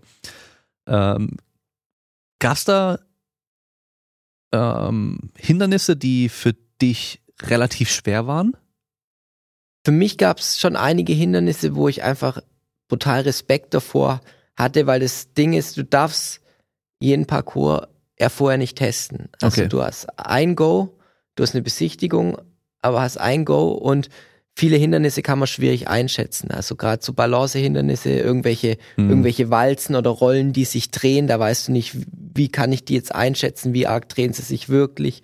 Oder dann auch so Schwunggeschichten. Also ich komme jetzt rein, über meine Motorik bin ich jetzt nicht der Beste, was so Bewegungen angeht. Also ich habe jetzt kein so gutes Bewegungsgefühl wie zum Beispiel mein Bruder und deswegen hatte ich vor so Hindernissen grundsätzlich schon schon echt, ähm, ja, war ich, war, war ich schon nervös davor. Und dann wiederum, wenn es an Hangelgeschichten geht, ist es dann wo, was, wo man weiß, okay, das kann man einfach. Ja. Die waren dann wahrscheinlich auch kein so Problem, oder? Nee, also zum Beispiel so eine, so eine Himmelsleiter, Sermon Ladder, das habe ich vorher vielleicht ein, zwei Mal trainiert und bin in der Show da noch nie rausgeflogen. Also das war dann so überhaupt kein Problem, ja. Ja. Was ich schon gesehen habe, wo dann echt so eigentlich Top-Leute, die halt von, vom Oberkörper her, von der Kraft von allem echt gut waren, dass die dann, wenn es darum ging, von einem Trampolin irgendwo dran zu springen, dann halt den Sprung nicht geschafft haben. Weil sie, glaube ich, einfach im Leben noch nie in einen Trampolin reingesprungen sind. Oder halt vielleicht auch nicht erwartet haben, dass das Trampolin so weich war. Das ist, ähm, muss ja auch mal vorher, glaube ich, einmal testen. Ich glaube, das würde ich nämlich auch machen, wenn ich da wäre, dass ich erstmal einmal so an das Trampolin rangehe zum Testen, wie hart ist denn das Ding, dass ich auch weiß, wie ich da reinspringen muss. Aber ja, also Ninja Warrior schon auch echt eine coole Sache, so finde ich echt auch immer äh, spannend anzugucken.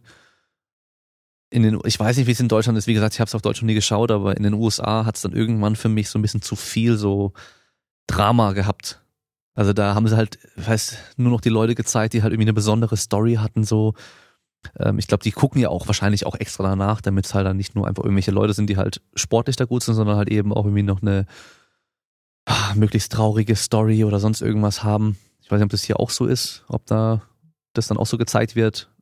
Es geht schon teilweise schon auch in die Richtung. Also ich muss sagen, ich fühle mich total wohl, wenn ich dann dort bin und so. Die Leute vom Fernsehen sind richtig nett, aber es ist trotzdem RTL einfach, das muss man sagen. Und da wird schon auch speziell gecastet nach Ja. Leuten, die irgendwie eine Geschichte zu erzählen haben und dann auch ein bisschen dramatische Geschichten und so. Die werden dann schon teilweise bevorzugt oder halt speziell gecastet und Ja. dann halt auch ein, ein schöner Einspieler gedreht und so, ähm, um das so ein bisschen zu provozieren, ja. Haben sie bei dir Expeditionen so gezeigt oder? Das haben sie gezeigt, ja. Okay. Das, das, da haben wir auch einen kleinen Vorbericht gedreht und das haben sie echt gut gemacht. War, war doch ein, eine schöne Sache. Das ist dann auch cool, oder? Das dann so im Fernsehen zu sehen. Ja, ja, das ist dann schon spannend, wenn du dann zu Hause sitzt und dir das dann anguckst, denkst, oh cool. Ja. Hast du es dann vorher schon mal gesehen, was am, das Endprodukt war, oder siehst du es dann auch erst mit allen anderen Leuten zusammen? Du siehst es dann erst mit allen anderen Okay. Leuten, also kriegst nicht vorab schon mal das Ding zu sehen. Okay. Ähm, da kann man ja auch ein bisschen Schiss haben, vielleicht, so dass sie halt irgendwie was komisch geschnitten haben oder dann einen Teil rausgelassen haben, dann kommt es vielleicht ein bisschen anders rüber oder sowas. Ja, Aber- da hatte ich auch so ein bisschen Schiss davor, weil du halt nicht weißt, was sie wirklich, Ja. was sie wirklich dann ähm, zusammenschneiden, ja, wie du dann auch wirklich im Fernsehen wirkst und so und ja, war spannend. Ja. Ähm, du studierst ja auch noch Sport auf Lehramt. Und du hast ja gesagt, das hast du gemacht eben aus deiner Leidenschaft so für Sport auch. Ähm, hier im Podcast habe ich schon öfter auch so das Studium, das Sportstudium vor allem kritisiert, halt eher den, den Bachelor oder den Master dann auch so. Ähm, wie zufrieden bist du da bisher mit dem Studium? Mit den Inhalten, die du vermittelt bekommst und so? Dann jetzt auch speziell dann für die Arbeit später mit Kindern in der Schule? Also ich muss in der Richtung, was, was Arbeit mit Kindern angeht, ähm, das Sportstudium eigentlich erstmal loben. Also wir bekommen viel, viel schon auch auf, auf didaktisch-pädagogischer ähm, Hinsicht schon auch viel vermittelt in den einzelnen Sportarten, die wir halt selber durchführen müssen, sei es jetzt Ballsportarten oder aber auch Leichtathletik und Schwimmen. Also da haben wir einfach richtig gute Dozenten, die das gut vermitteln können, auch wie wir das dann später in der Schule anwenden. Deswegen, ich war jetzt letztes, letztes Semester im Praxissemester an der Schule und da habe ich mich, ich mich in Sport, wenn ich vor einer Klasse stehe, einfach schon viel besser vorbereitet gefühlt als jetzt beispielsweise in meinem zweiten Fach wie Englisch. Also von daher Sportstudium erstmal gut, ähm, aber dann teilweise von der Inhalte ist es schon noch eher relativ, also nicht nicht sehr wissenschaftlich. Also da hatte ich dann das Gefühl, dass ich manchmal einfach noch nicht so richtig viel mitbekommen habe. Also das heißt jetzt Anatomie und Physiologie, da denke ich mir, dann bin ich dann eigentlich ein kompletter Anfänger, obwohl ich ja Sport studiere. Also ich müsste ja da eigentlich viel mehr Wissen schon mitbekommen haben. Und ähm, da tue ich mir manchmal ein bisschen schwer damit. Mhm. Gut, beim Lehramt ähm, wäre dann so die Frage, brauchst du das am Schluss wirklich auch so? Also in der Schule wirst du wahrscheinlich auch kaum so vermitteln müssen, irgendwie jetzt fortgeschritten irgendwie Sachen äh, Physiologie und Anatomie oder so, aber die Grundlagen natürlich sollten halt schon auch drin sein. Also mein Lehrer in der, in der Oberstufe im, im Leistungskurs Sport, der hat leider von den theoretischen Inhalten gar keine Ahnung mehr gehabt. Ich weiß auch nicht, wie der durch die Eingangsprüfung kam, weil Turnen konnte er halt gar nicht, der konnte nicht mal ein Rad vormachen damals. Ähm, und wenn wir dann Theorie hatten, was auch oft ausgefallen ist, hat sich sehr oft überreden lassen, so ja, können wir nicht einfach in die Halle gehen und äh, irgendwie Sport machen. Dann, wenn einer eine Frage hatte, halt das grüne Büchler aufgeschlagen und sagt, ja, hier auf der und der Seite steht's, lest es mal durch, so. Das ist halt schon auch schade so, ja. Und äh, ich habe auch mit einem mit einem Sportlehrer äh, hin und wieder mal Kontakt, der dann auch manchmal mich dann irgendwie so fragt, so was denn für mich ähm, wichtige Themen wären, die halt in einem Leistungskurs Sport vermittelt werden sollten. Und da habe ich zu ihm halt auch gesagt, so, hey, ich habe keine Ahnung, weil am Schluss ist halt die Frage erstmal, was ist das Ziel von diesem Kurs? Geht es darum, jetzt den Kindern irgendwelche Sportarten näher zu bringen? Oder geht es eigentlich eher darum, denen irgendwie Gesundheit und äh, gesundes Bewegungsverhalten und so weiter irgendwie beizubringen, weißt du? Also eher so diesen Fitness, Gesundheit, Ernährungsaspekt oder so. Also von daher glaube ich, da ist gerade so, weiß nicht, ich glaube, dass das schon in den Schulen jetzt ein bisschen mehr auch in diese Fitness- und Gesundheitsschiene auch das rüberläuft und den Kindern halt einfach nur vermittelt wird, so hey, ihr müsst euch bewegen, ihr müsst gut essen und ähm, gucken, dass ihr vielleicht halt nicht äh, mega übergewichtig seid und sowas und ähm, ja, aber ist eigentlich auch vom Sportunterricht eigentlich ja auch nicht das Ziel, oder? Also eigentlich soll es ja die Sportarten sein.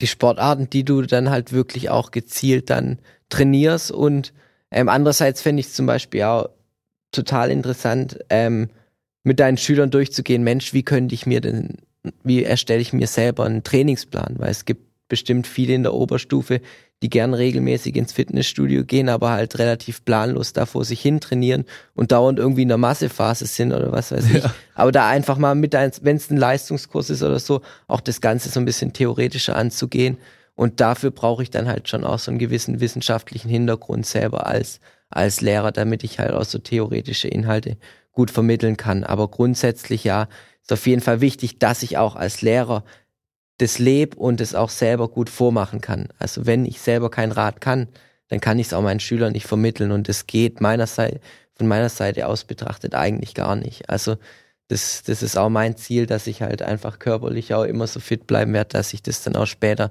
mit meinen Schülern ähm, gut selber durchführen kann, ihnen zeigen kann, eine Demonstration geben kann und so. Das ist mir extrem wichtig. Ja.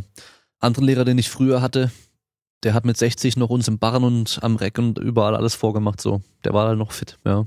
Genau, es geht nämlich. Aber so ja. muss es ja auch sein, weißt du, so. Wenn der alte Mann das kann, dann, dann müssten die Jungs, die, die Jungen das auch eigentlich hinkriegen, so. Ja, aber ja, ich meine, du, du, kennst es ja. Äh, beim Touren wahrscheinlich haben sich bei euch auch sehr viele schwer getan, oder? Also bei der Eingangsprüfung hat man, hat man da schon wilde Sachen gesehen. Ja. Also, wo ich mir dann auch gedacht habe, boah, und du willst Sport studieren. Also das hört sich vielleicht jetzt ein bisschen blöd oder arrogant an, aber ja, also man muss halt, ja, wenn man Sport studieren will, muss man halt einfach ein bisschen sportlich sein. Das ist halt einfach so. Das sind ja auch nur die Grundlage eigentlich. Aber so, so für mich so der, der, der typische Sportstudent, der dann vielleicht nach ein paar Semestern aufhört, ist so, ja, ich, äh, ich, ich kann halt kicken. So, und ich hab, ich finde Sport halt, also ich kick gerne und deswegen spiele ich, äh, mache ich jetzt Sport so, Studium, weißt du, so, und äh, damit kommst du dann doch nicht weit so. Also, nee, eben. Also, da habe ich echt äh, im Turnen, puh, da haben wir schon gute Sachen gesehen, ey. Aber das ist auch witzig. Oder selbst im, beim Schwimmen bei der Rollwende.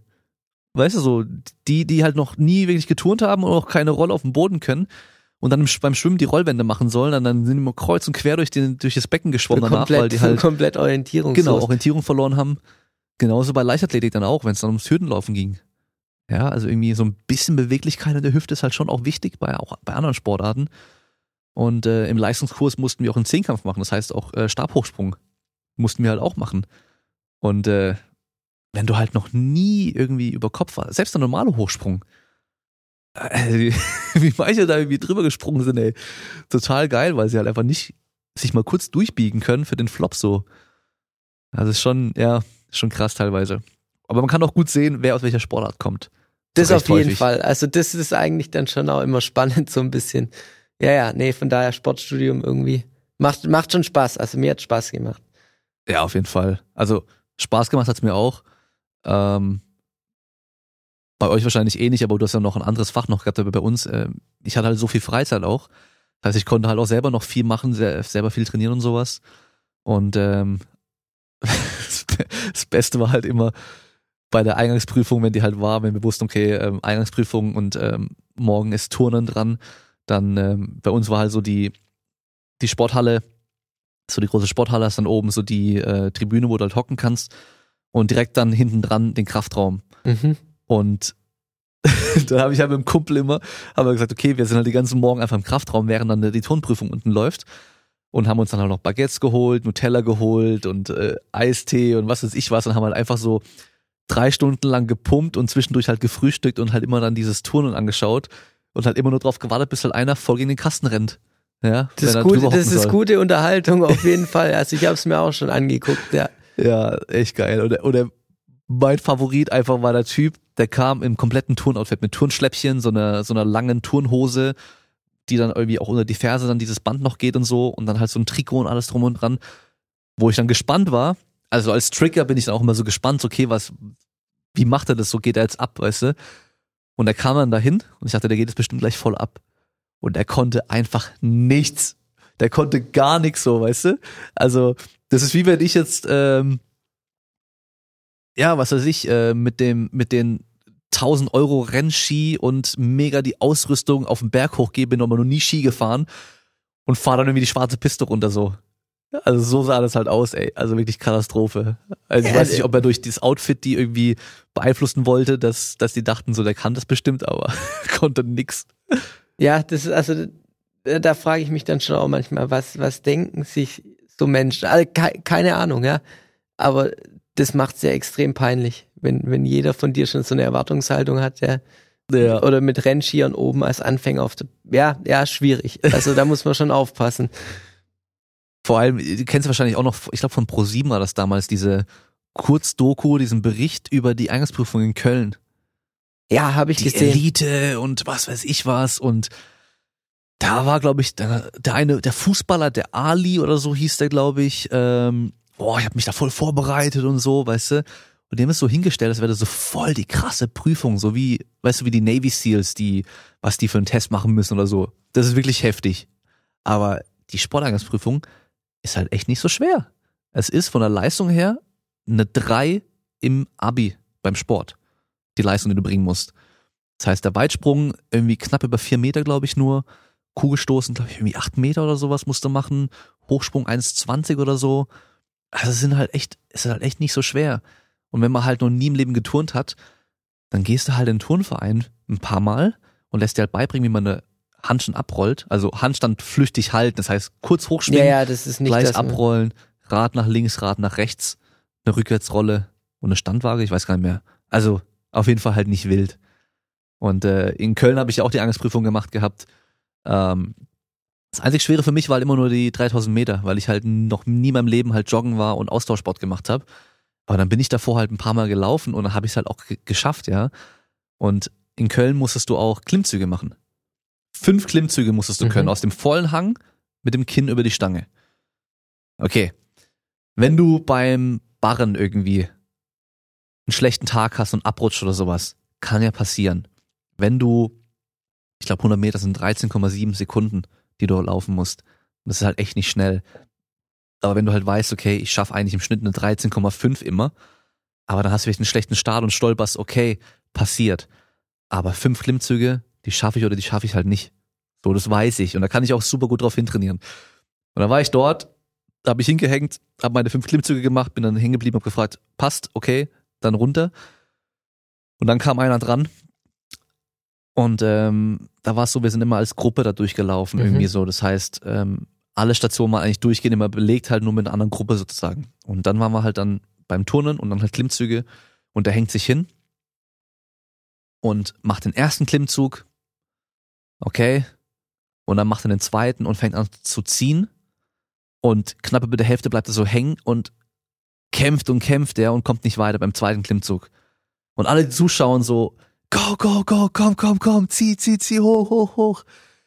Und ich denke mir so, Leute, wenn er den zweiten jetzt noch schafft, dann muss er immer noch drei machen. Und schafft niemals noch drei Stück so. Warum fährst du überhaupt dahin?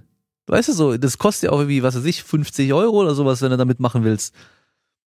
Ey, Ja, und also, du weißt ja, du musst die fünf Klimmzüge Ah, schaffen. ja. Und selbst wenn er alles andere kann, dann gibt's immer noch die fünf Klimmzüge. Und entweder, wie du sagst, entweder man kann's oder man kann's nicht. Also das kann man ganz klar abschätzen. Ah ja, Und wenn er beim zweiten schon kämpft, dann ja, Katastrophe, ey. Ich meine, ich habe auch noch nie im Leben Fußball gespielt, weißt du? Und klar wusste ich, ja, ja, okay, beim Fußball werde ich wahrscheinlich am ehesten auch schlecht aussehen dann. Aber ich hatte Glück, ich hatte dann irgendwie, ähm, das war noch in Freiburg damals bei der Eingangsprüfung, da hatte ich, ähm, ich glaube, es war vier gegen vier oder sowas, auf einem kleinen Feld, irgendwie sowas. Hab den anderen Jungs gesagt, hey Jungs, ich kann nicht Fußball spielen. Also ich kann irgendwie nicht schießen, ich kann fest passen von mir aus. Also wenn ich versuche mit dem Spann zu schießen, dann hau ich mir mit dem Fuß im Boden rein. Äh, ich schieb's immer darauf, dass ich halt große Füße hab und halt immer dann nur vorne mit den Zehen treffe oder halt eben dann die Zähne in den Boden reinhau. Also ich kann auf jeden Fall nicht so geil Fußball spielen und mega dribbeln und den ganzen Kram kann ich auch nicht. Ich kann, ich kann irgendwie eine halbe Stunde lang jonglieren, wenn ich will, aber bringt mir da ja auch nichts. Aber ich habe gesagt, ich kann halt schnell rennen. Das heißt, wenn wir den Ball haben, ich bin auf jeden Fall sofort ganz vorne und wenn die den Ball haben, dann renne ich halt Vollgas nach hinten. Auch wenn ich danach voll platt bin, ich renne halt einfach Vollgas, dass ich immer im Weg stehe. Für die Gegner oder halt frei stehe, wenn was, wenn wir den Ball haben. Und die konnten halt ganz gut spielen. Das war ganz praktisch, weil die haben mich dann gut aussehen lassen. Die haben halt dann mir immer den Ball vorgepasst. Ich habe dann sogar drei Abstaubertore Tore gemacht in diesen paar Minuten. Das war halt richtig gut. Ähm, aber ja, ich, das war halt dann meine Strategie, weil ich wusste, ich kann halt nicht gut Fußball spielen, aber dann versuche ich halt trotzdem irgendwie da zu sein und halt ein bisschen Verständnis für das Spiel zu zeigen. So, ich glaube, darum geht's ja dann auch mehr. darum geht's bei der Eingangsprüfung. Du musst Ja. da jetzt nicht möglichst Torschütz, als Torschützenkönig da rauslaufen, sondern einfach ein bisschen ein Verständnis für, für das Spiel zeigen. Und deswegen die Eingangsprüfung ist wirklich nicht so schwer. Also die Anforderungen an sich, es ist schon viel an einem Tag, was du abliefern musst, aber es ist alles gut machbar und auf keinem mega hohen Niveau. Also auf Ja. gar keinen Fall. Und macht nicht den gleichen Fehler wie ich und kommt zum Handball und hat noch nie Handball gespielt und noch nie die Handballregeln irgendwie angeschaut. Äh, weil ich habe anscheinend immer irgendwelche äh, Lauf, äh, Dribbelfehler, was weiß ich was äh, gemacht. Also ich habe es halt wie im Basketball gemacht und irgendwie ist es, glaube ich, nicht ganz so gleich. Ich habe keine Ahnung. Auf jeden Fall habe ich die ganze irgendwelche Fehler gemacht, deswegen bin ich da durchgefallen und musste zur Nachprüfung kommen. Beim, beim Herr Brack. Äh, nee, das, ich habe in Freiburg die Ach Eingangsprüfung so, gemacht. stimmt. Ja, ja, gut. in Ja. Freiburg. Ähm, und da musstest du ja drei von vier Ballsportarten musste in Baden-Württemberg irgendwie bestehen. Ja, und ähm, ich habe dann eben Fußball, ich habe dann ähm, Handball-Nachprüfung und Basketball hatte ich dann. Oder Volleyball, ich weiß schon gar nicht mehr. Auf jeden Fall. Volleyball bin ich auch durch, weil ich da irgendwie auch irgendwelche Fehler gemacht habe, keine Ahnung. ja, also wie gesagt, ich habe hab mir die Spieler vorher nie angeschaut und dann ist natürlich schon auch ein bisschen schlecht, wenn du da hinkommst und denkst, ja, rein irgendwie sportlich sein funktioniert doch, doch auch nicht. Nee, muss ich schon damit beschäftigen, klar. Beim Basketball war es ganz cool, weil da ähm, haben wir uns einspielen dürfen, habe ich halt gedankt einmal. Oder, uh, weißt du so, der kann danken, der kann Basketball spielen, aber ich kann auch null Basketball spielen. Also ich stehe halt dann teilweise irgendwie äh, da und werfe und dann treffe ich halt gar nichts, auch wenn ich direkt irgendwie drunter stehe manchmal. Ähm, aber da habe ich dann halt immer schön weitergepasst. Ja, und äh, ja, es geht schon, man kriegt das hin, das ist echt nicht so schwer. Und für mich war Köln zum Beispiel einfacher, weil in Köln musstest du nur eine Ballsportart machen und noch eine Rückschlagsportart. Also irgendwie Mhm. hat es Tischtennis oder Tennis oder Badminton, glaube ich. Mhm. Und ich habe früher mal Badminton gespielt, so, äh, so ein bisschen. Und ähm, durfte ich nach dem Einspielen schon gehen, weil da habe ich halt mich mit dem ein bisschen eingespielt, habe ich den ein paar Mal so rennen lassen, halt dann den Ball nicht kriegen lassen so. Dann haben sie gemeint, ja, kannst dann gehen. Und äh, ja, Schwimmen war dann irgendwie auch noch mit irgendwie paar Meter tauchen und einen Startsprung und sowas und dann nur Technik äh, bei Brust oder so. Also ist alles nicht so wild. Ja, also wer dann irgendwie wirklich Sport studieren möchte, kann auch ein bisschen trainieren und halt Sport machen davor. Ja, auf jeden Fall keine Panik machen. Also Ja. vor der Eingangsprüfung alles gut, aber ein bisschen Vorbereitung schadet nicht. Ähm, wie findest du das Niveau zwischen dem Englisch und dem Sport? Ist da ein Unterschied? Mm, Also würde ich jetzt gar nicht mal so arg sagen. Ich finde halt einfach, dass das Englisch, was halt auf der pädagogischen oder fachdidaktischen Ebene ähm, abläuft, dass wir da nicht viel mit auf den Weg bekommen. Also wir kriegen halt extrem viel Inhaltsvermittlung, sei es jetzt literarisch oder, oder auf sprachlicher Ebene. Aber rein auf die Schule werden wir im Englischstudium nicht gut vorbereitet. Also, dass du wirklich auch dein eigenes Englisch verbesserst und so. Das ist jetzt nicht so der Fall. Deswegen muss ich dort auch ehrlich sagen, fühle ich mich noch nicht so ganz sicher, jetzt vor einer Klasse zu stehen. Also, ich würde sagen, ich spreche schon ein gutes, gepflegtes Englisch, aber ähm, teilweise muss ich mich, und da muss ich mich auch selber ankreiden, ähm, in meiner eigenen Sprache ähm, noch nicht ganz so sicher. Also deswegen muss ich da auch einfach gucken, dass ich noch einen Auslandsaufenthalt plan oder so. Aber grundsätzlich, weil du gefragt hast, ob jetzt, ob jetzt Sport und ähm, Englisch so von der Inhalte ähm, oder von der Inhaltsvermittlung gleich sind, da würde ich schon sagen, dass das passt so von der Ebene her. Ja. Okay. Ja, da kannst du ja deine Expedition die nächste irgendwie im englischsprachigen Raum machen. Genau, das wäre zum Beispiel so eine gute Kombi. Ja. Ja. Wobei, dann bist du ja wieder irgendwie monatelang alleine unterwegs irgendwo und sprichst wieder mit Und dann- keinem. dann bringt's dir auch nichts mehr eigentlich. Nee, das stimmt. Ja, mal gucken, wie wir das hinbekommen. Ja, also irgendwie, irgendwie kann man das bestimmt äh, regeln. Sonst machst du halt irgendwie eine, eine, äh, eine Klettertour irgendwie in äh, Ländern, die halt englischsprachig sind und äh, gehst halt von Kletterort zu Kletterort oder sowas. Lass Ja, ich mir was bestimmt. einfallen, genau. Kann man bestimmt gut machen, ja. Ähm, das erste Mal vor einer Klasse stehen alleine und ähm, unterrichten ist dann beim allerersten Mal doch auch aufregend, oder? Auch wenn du auch hi- hin und wieder Vorträge hältst, auch für mehrere hundert Menschen und so. Hast du gestern Abend erst einen wieder gehalten. Äh, aber es ist nochmal ein Unterschied, oder? Vor den Kids dann zu stehen und denen dann irgendwie die zu unterrichten. Ja, ja, das ist schon, da ist man schon noch anders aufgeregt. Also vor allem klar beim ersten Mal jetzt, weil du halt auch nicht weißt, okay, wie reagieren die auf mich? Akzeptieren sie mich auch so als, als jetzt, als ihren Lehrer oder ihre Lehrpersönlichkeit? Und ich muss sagen, das hat mir echt richtig Spaß gemacht. Also, ähm, habe auch so einen ganz guten Umgang mit den Kindern gefunden und das hat mich eigentlich deswegen auch nur noch bestätigt, ähm, auch in der Wahl von meinem Studiengang. Mhm. Welche Klasse hattest du da? Also welche? Ich hatte jetzt in meinem Jahre? Praxissemester eigentlich durchgängig von der fünften bis zur zehnten Klasse so, so jede, jede Klasse, wo ich dann auch selber mal drin stand. Ja. Okay. Und beim Sportunterricht ist dir da irgendwie im Vergleich zu deiner Schulzeit Unterschied aufgefallen, so von der Sportlichkeit der Kinder und so? Also man hört ja immer, weißt du, man liest ja über, ja, das wird die von Jahr zu Jahr schlechter und so, dass die einfach immer schlechter werden im Sport und mehr Kinder übergewichtig sind und so weiter. Wie weit sich das dann im Gymnasium auch irgendwie auswirkt, weiß ich nicht ganz, ob das dann eher irgendwie vielleicht in der Haupt- und Realschule ein bisschen deutlicher ist. Aber merkst du da einen Unterschied so? also ich war, muss sagen, ich war am Otto-Hahn-Gymnasium in Ludwigsburg und ähm, die Schule hat ein Sportprofil Okay.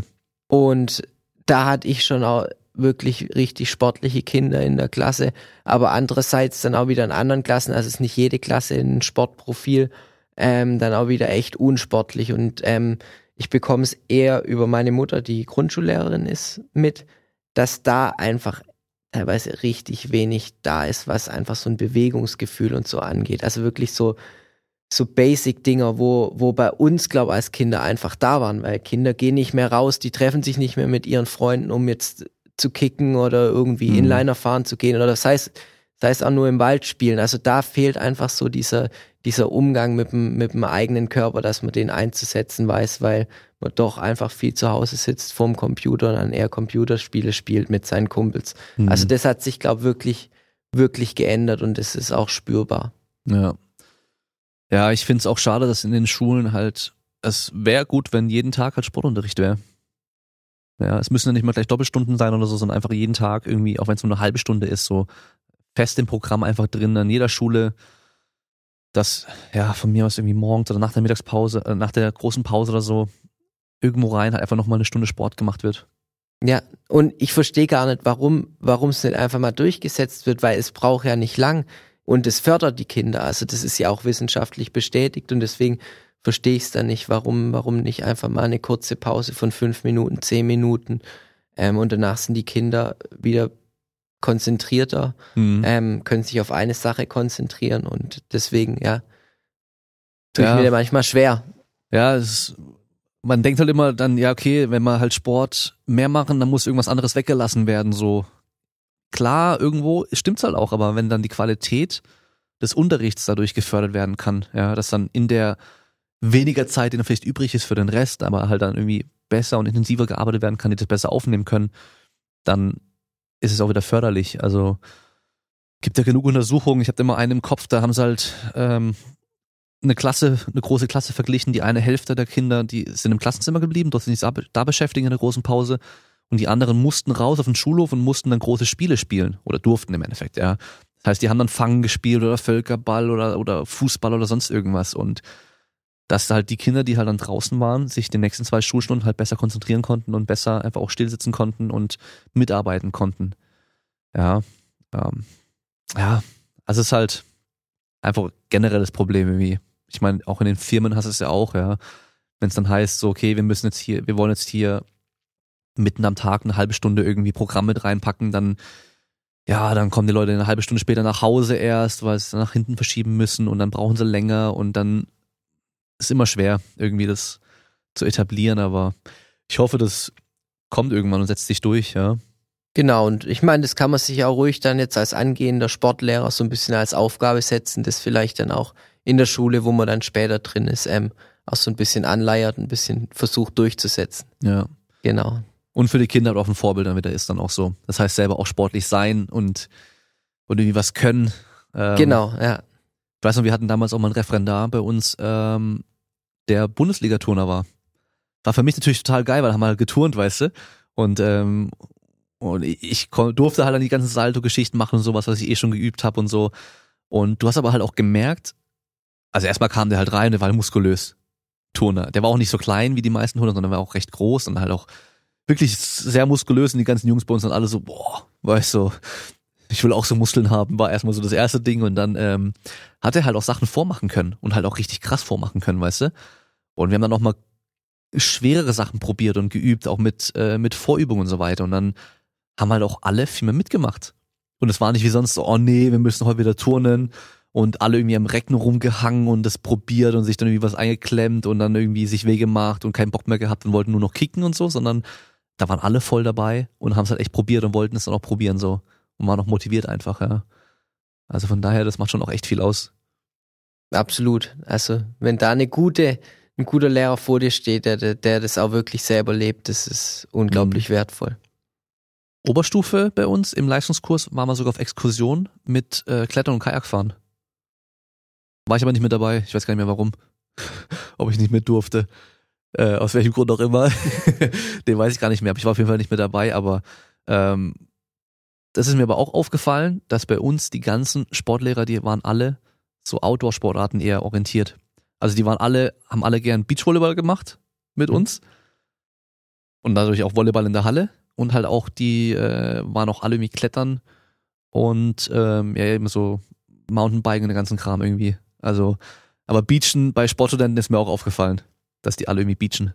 Beachen ist so ein Ding an der, an der Uni Stuttgart oder am Sportinstitut, habe ich das Gefühl. Da ja, gibt total viel Beachvolleyballer. Ja.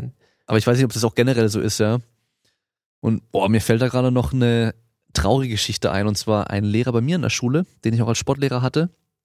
Ähm, der ist beim Klettern, der war mit seinen zwei Töchtern klettern. Der ist abgestürzt mit seiner Tochter und die sind dann beide gestorben und die andere Tochter war halt noch unten und äh, hat es dann noch voll miterlebt so. Also sowas passiert natürlich auch manchmal. Das ist bei manchen Sportarten natürlich auch mehr Risiko als, ähm, als in anderen Sportarten. Ja, ja das, das ist das Ding am, am Klettern, auch wenn du es draußen machst. Eigentlich Verletzungsgefahr mit, im Vergleich zu Handball oder Fußball relativ gering. Also ich war noch nie nennenswert verletzt. Aber wenn halt mal was passiert, hm. dann kann es halt gleich so folgen. ähm, haben.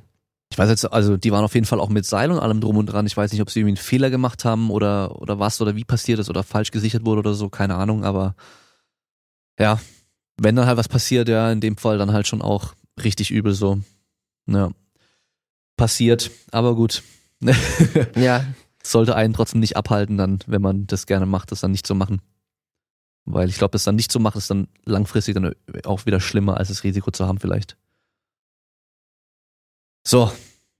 Habe ich irgendwas nicht angesprochen und nicht gefragt, was ich hätte vielleicht fragen sollen, was interessant ist? ich glaube, wir haben eigentlich echt ziemlich viel abgedeckt, würde ich sagen. Also mir fällt jetzt so spontan nichts mehr ein. Ninja Warrior, Expedition haben wir ausführlich drüber geredet, übers Klettern, Klettern alle möglichen Aspekte angesprochen, Sportstudium, Ja.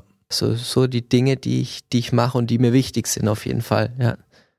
Dein Bruder müssen wir auch nochmal irgendwann hier reinholen. Der ist Den jetzt aber erstmal hier rein, darf er auch was erzählen. beschäftigt, gell? Der Ähm, ist, Jetzt ist ja schon offiziell, gell? ist schon offiziell, wir können, Ja. wir können sagen, ja. Ja, der macht bei Let's Dance mit, bei der nächsten Staffel, die jetzt dann kommt. Äh, das wird auch spannend, oder?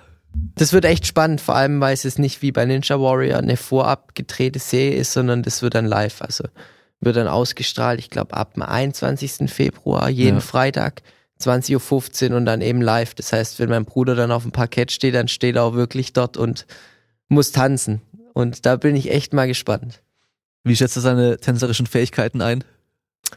Also eigentlich ganz gut, aber bis jetzt abends mal in Club oder so waren wir jetzt noch nie wirklich Ja. mehr tanzen, aber er hat ein richtig gutes Bewegungsgefühl und deswegen tut er sich, glaub schon auch auch dann relativ leicht, wenn jetzt es wird trotzdem anstrengend, klar, Klar. die Choreos einzustudieren, aber ich denke, er wird sich ganz gut anstellen.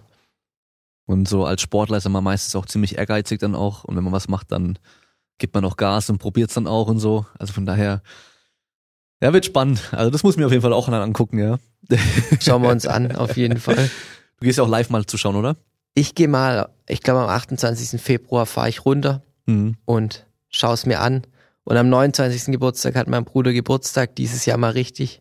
Okay. Sonst ist er Schaltjahr, das heißt, das wird, das wird auf jeden Fall Ach, ein okay, schönes krass. Wochenende. Ja, ja, Moritz hat im Schaltjahr Geburtstag. Wie alt wird Das er dann jetzt? Oh, wie alt wird er jetzt? Jetzt, darf ich nichts falsch sagen. Er wird jetzt sechs Jahre alt. Sechs. ja, der Klassiker mit dem Schaltjahr. Ja, aber ist doch cool. Richtig gut, Mann. Ja, ja, cool. Dann ähm, kann man. Ich habe euch ja ein bisschen geholfen bei der bei eurer Webseite, die jetzt dann bald rauskommt. Auf jeden Fall. Ohne Damien hätten wir das gar nicht hinbekommen. Also da großes Dankeschön an dich, Damien. Ja, die dann da, ähm, nächste Woche wahrscheinlich, ja, wenn es nichts mehr dazwischen kommt und so weiter mit dem Korrekturlesen und so weiter, dann ab nächste Woche dann online ist. Das heißt, wenn ihr heute das jetzt anhört, Sonntag oder dann unter der Woche irgendwann, dann könnt ihr auch mal auf hansbrüder.com gehen und mal reingucken. Da seht ihr auch einige Bilder von der Exkursion und auch ein bisschen ähm, paar Blogartikel, hast du ja auch ähm, festgehalten dann auch von der Exkursion. Da kann man auch Genau, ein bisschen was drüber also- lesen. Also für jeden, den es interessiert, es gibt auch über beide Expeditionen, gibt es dann Blogbeiträge mit Bildern und so weiter und halt noch, ja, ganz, ganz viele andere Informationen und Bilder von, von uns. Also ruhig mal draufklicken, hansbrüder.com. Genau, und auch die Bilder sind auch sehr geil, weil der eine war ja auch äh, Fotograf, hast du gesagt, gell? Der Thomas Ulrich, der dabei war, der Schweizer, ähm, ist Profifotograf und hat schon viel für National Geographic fotografiert und das sind echt absolute Top-Bilder, muss man sagen. Ja, also die einfach nur die Bilder mal schon mal angucken, das lohnt sich echt, sind echt geile Bilder äh, vom Klettern dann auch und äh, sonst die findet man bei Philipp Hans auf Instagram zusammengeschrieben, Ge- glaube ich, gell? Genau, Philipp unterstrich Hans. Unterstrich Hans, okay. Ähm, aber kein Problem, ja. Und Moritz, Moritz ist auch auf Instagram vertreten. Ja. Genau. Und sonst, ähm, ja, ich meine, es als Ninja Warrior und dein Bruder ist dann bald noch als Let's Dance Champ hoffentlich. Ähm, gibt's jetzt auch noch mehr Fans und so weiter. Das heißt, wer, ähm, weil das habe ich bei vielen Sportlern vergessen, irgendwie zu sagen, wer Autogramme haben möchte, kann das bei äh, Schwarmsportmanagement anfragen. Ähm, ich glaube, press at schwarmsport.com Mhm. ist aber auch auf der Webseite dann zu finden. Äh, da steht dann auch alles drauf, wie man so Autogramme zum Beispiel auch mal anfragen kann. Und ähm, sonst alle weiteren Infos kommen in die Shownotes mit rein. Da könnt ihr dann draufklicken, Profil und so weiter, Webseite könnt ihr euch dann anschauen. Und zum Schluss bekommt mein Gast immer noch mal das Wort. Habt ihr nicht drauf vorbereitet. Ähm, falls du nicht weißt, was du sagen sollst, also du hast ein paar tausend Zuhörer jetzt gerade, ähm, wenn du nochmal in der Zeit zurückreisen könntest und mit dir selber als kleiner Junge sprechen könntest am Anfang seiner Sportlerkarriere, vielleicht gerade nach dem ersten Mal klettern, was würdest du dir damit auf den Weg geben? Mir auf den Weg geben, so als kleines Kind. Ähm, Oder auch vielleicht vor deiner ersten Exkursion, als du erfahren hast, dass du in zwei Jahren mit darfst nach Grönland. Da habe ich zu mir gesagt oder mir gedacht, wow, cool, Philipp, schön, dass du das jetzt machen, dass du das jetzt wirklich machen darfst. Aber ich habe jetzt auch gemerkt, kurz vor der Expedition selber war ich dann mega nervös. Also da hatte ich dann schon teilweise so Gedanken, Mensch, eigentlich lass es doch einfach sein, weil so viel Neues halt auf mich zukam. Und dann aber in der Situation zu sagen, Mensch, jetzt reiß dich zusammen, stell dich wirklich deiner Herausforderung in dem Fall und sei mutig, weil eigentlich ist es ja dein Traum und ähm, jetzt machst du es einfach. Also ich glaube, das ist das ist eigentlich so das Wichtigste in meinem Leben. Also wirklich da dran zu bleiben, wenn man für was brennt, ähm, sein, sein Traum zu realisieren, auch wenn es manchmal dann schwer erscheint. Ähm, das vielleicht so auch so als, als Nachricht an euch. Und ansonsten jetzt unterhalten wir uns mittlerweile schon über Autogrammkarten. Moritz tanzt bei Let's Dance und wir haben eine eigene Homepage. Und ja, das zu erreichen ist natürlich, natürlich cool, aber ähm, da gehören auch viele Personen dazu und deswegen möchte ich den Personen jetzt auch einfach danken. An erster Stelle natürlich Mama und Papa, logisch. Und dann aber auch Sponsoren wie eben Red Chili, die uns, ist eine Kletterfirma, eine deutsche Kletterfirma, die uns über all die Jahre so toll unterstützt haben. Kollektivsports, ähm, der beste Sportladen, wenn es um Longboarden, Snowboarden, Klettern geht. Und dann jetzt aber auch mit Schwabensport im Hintergrund zu haben, die uns unterstützen, wo es nur geht geht es schon einfach in eine schöne Richtung und ich bin gespannt, wo es noch weiter hingeht. Und jetzt vielen Dank für den Podcast. Danke, dass du da warst, dir die Zeit genommen hast. Und an alle Zuhörer, wir hören uns beim nächsten Mal. Bleibt stark. Ciao. Ah, ciao. Das vergesse ich jedes Mal. Ich will mein, eigentlich meinen Gästen immer sagen, am Schluss sage sag ich Tschüss den Leuten, dass die auch noch dann Tschüss sagen. Und ich vergesse es jedes Mal zu sagen. Und dann zeige ich irgendwie drauf, sag ich, der sagt auch noch Ciao. Und dann, das, äh.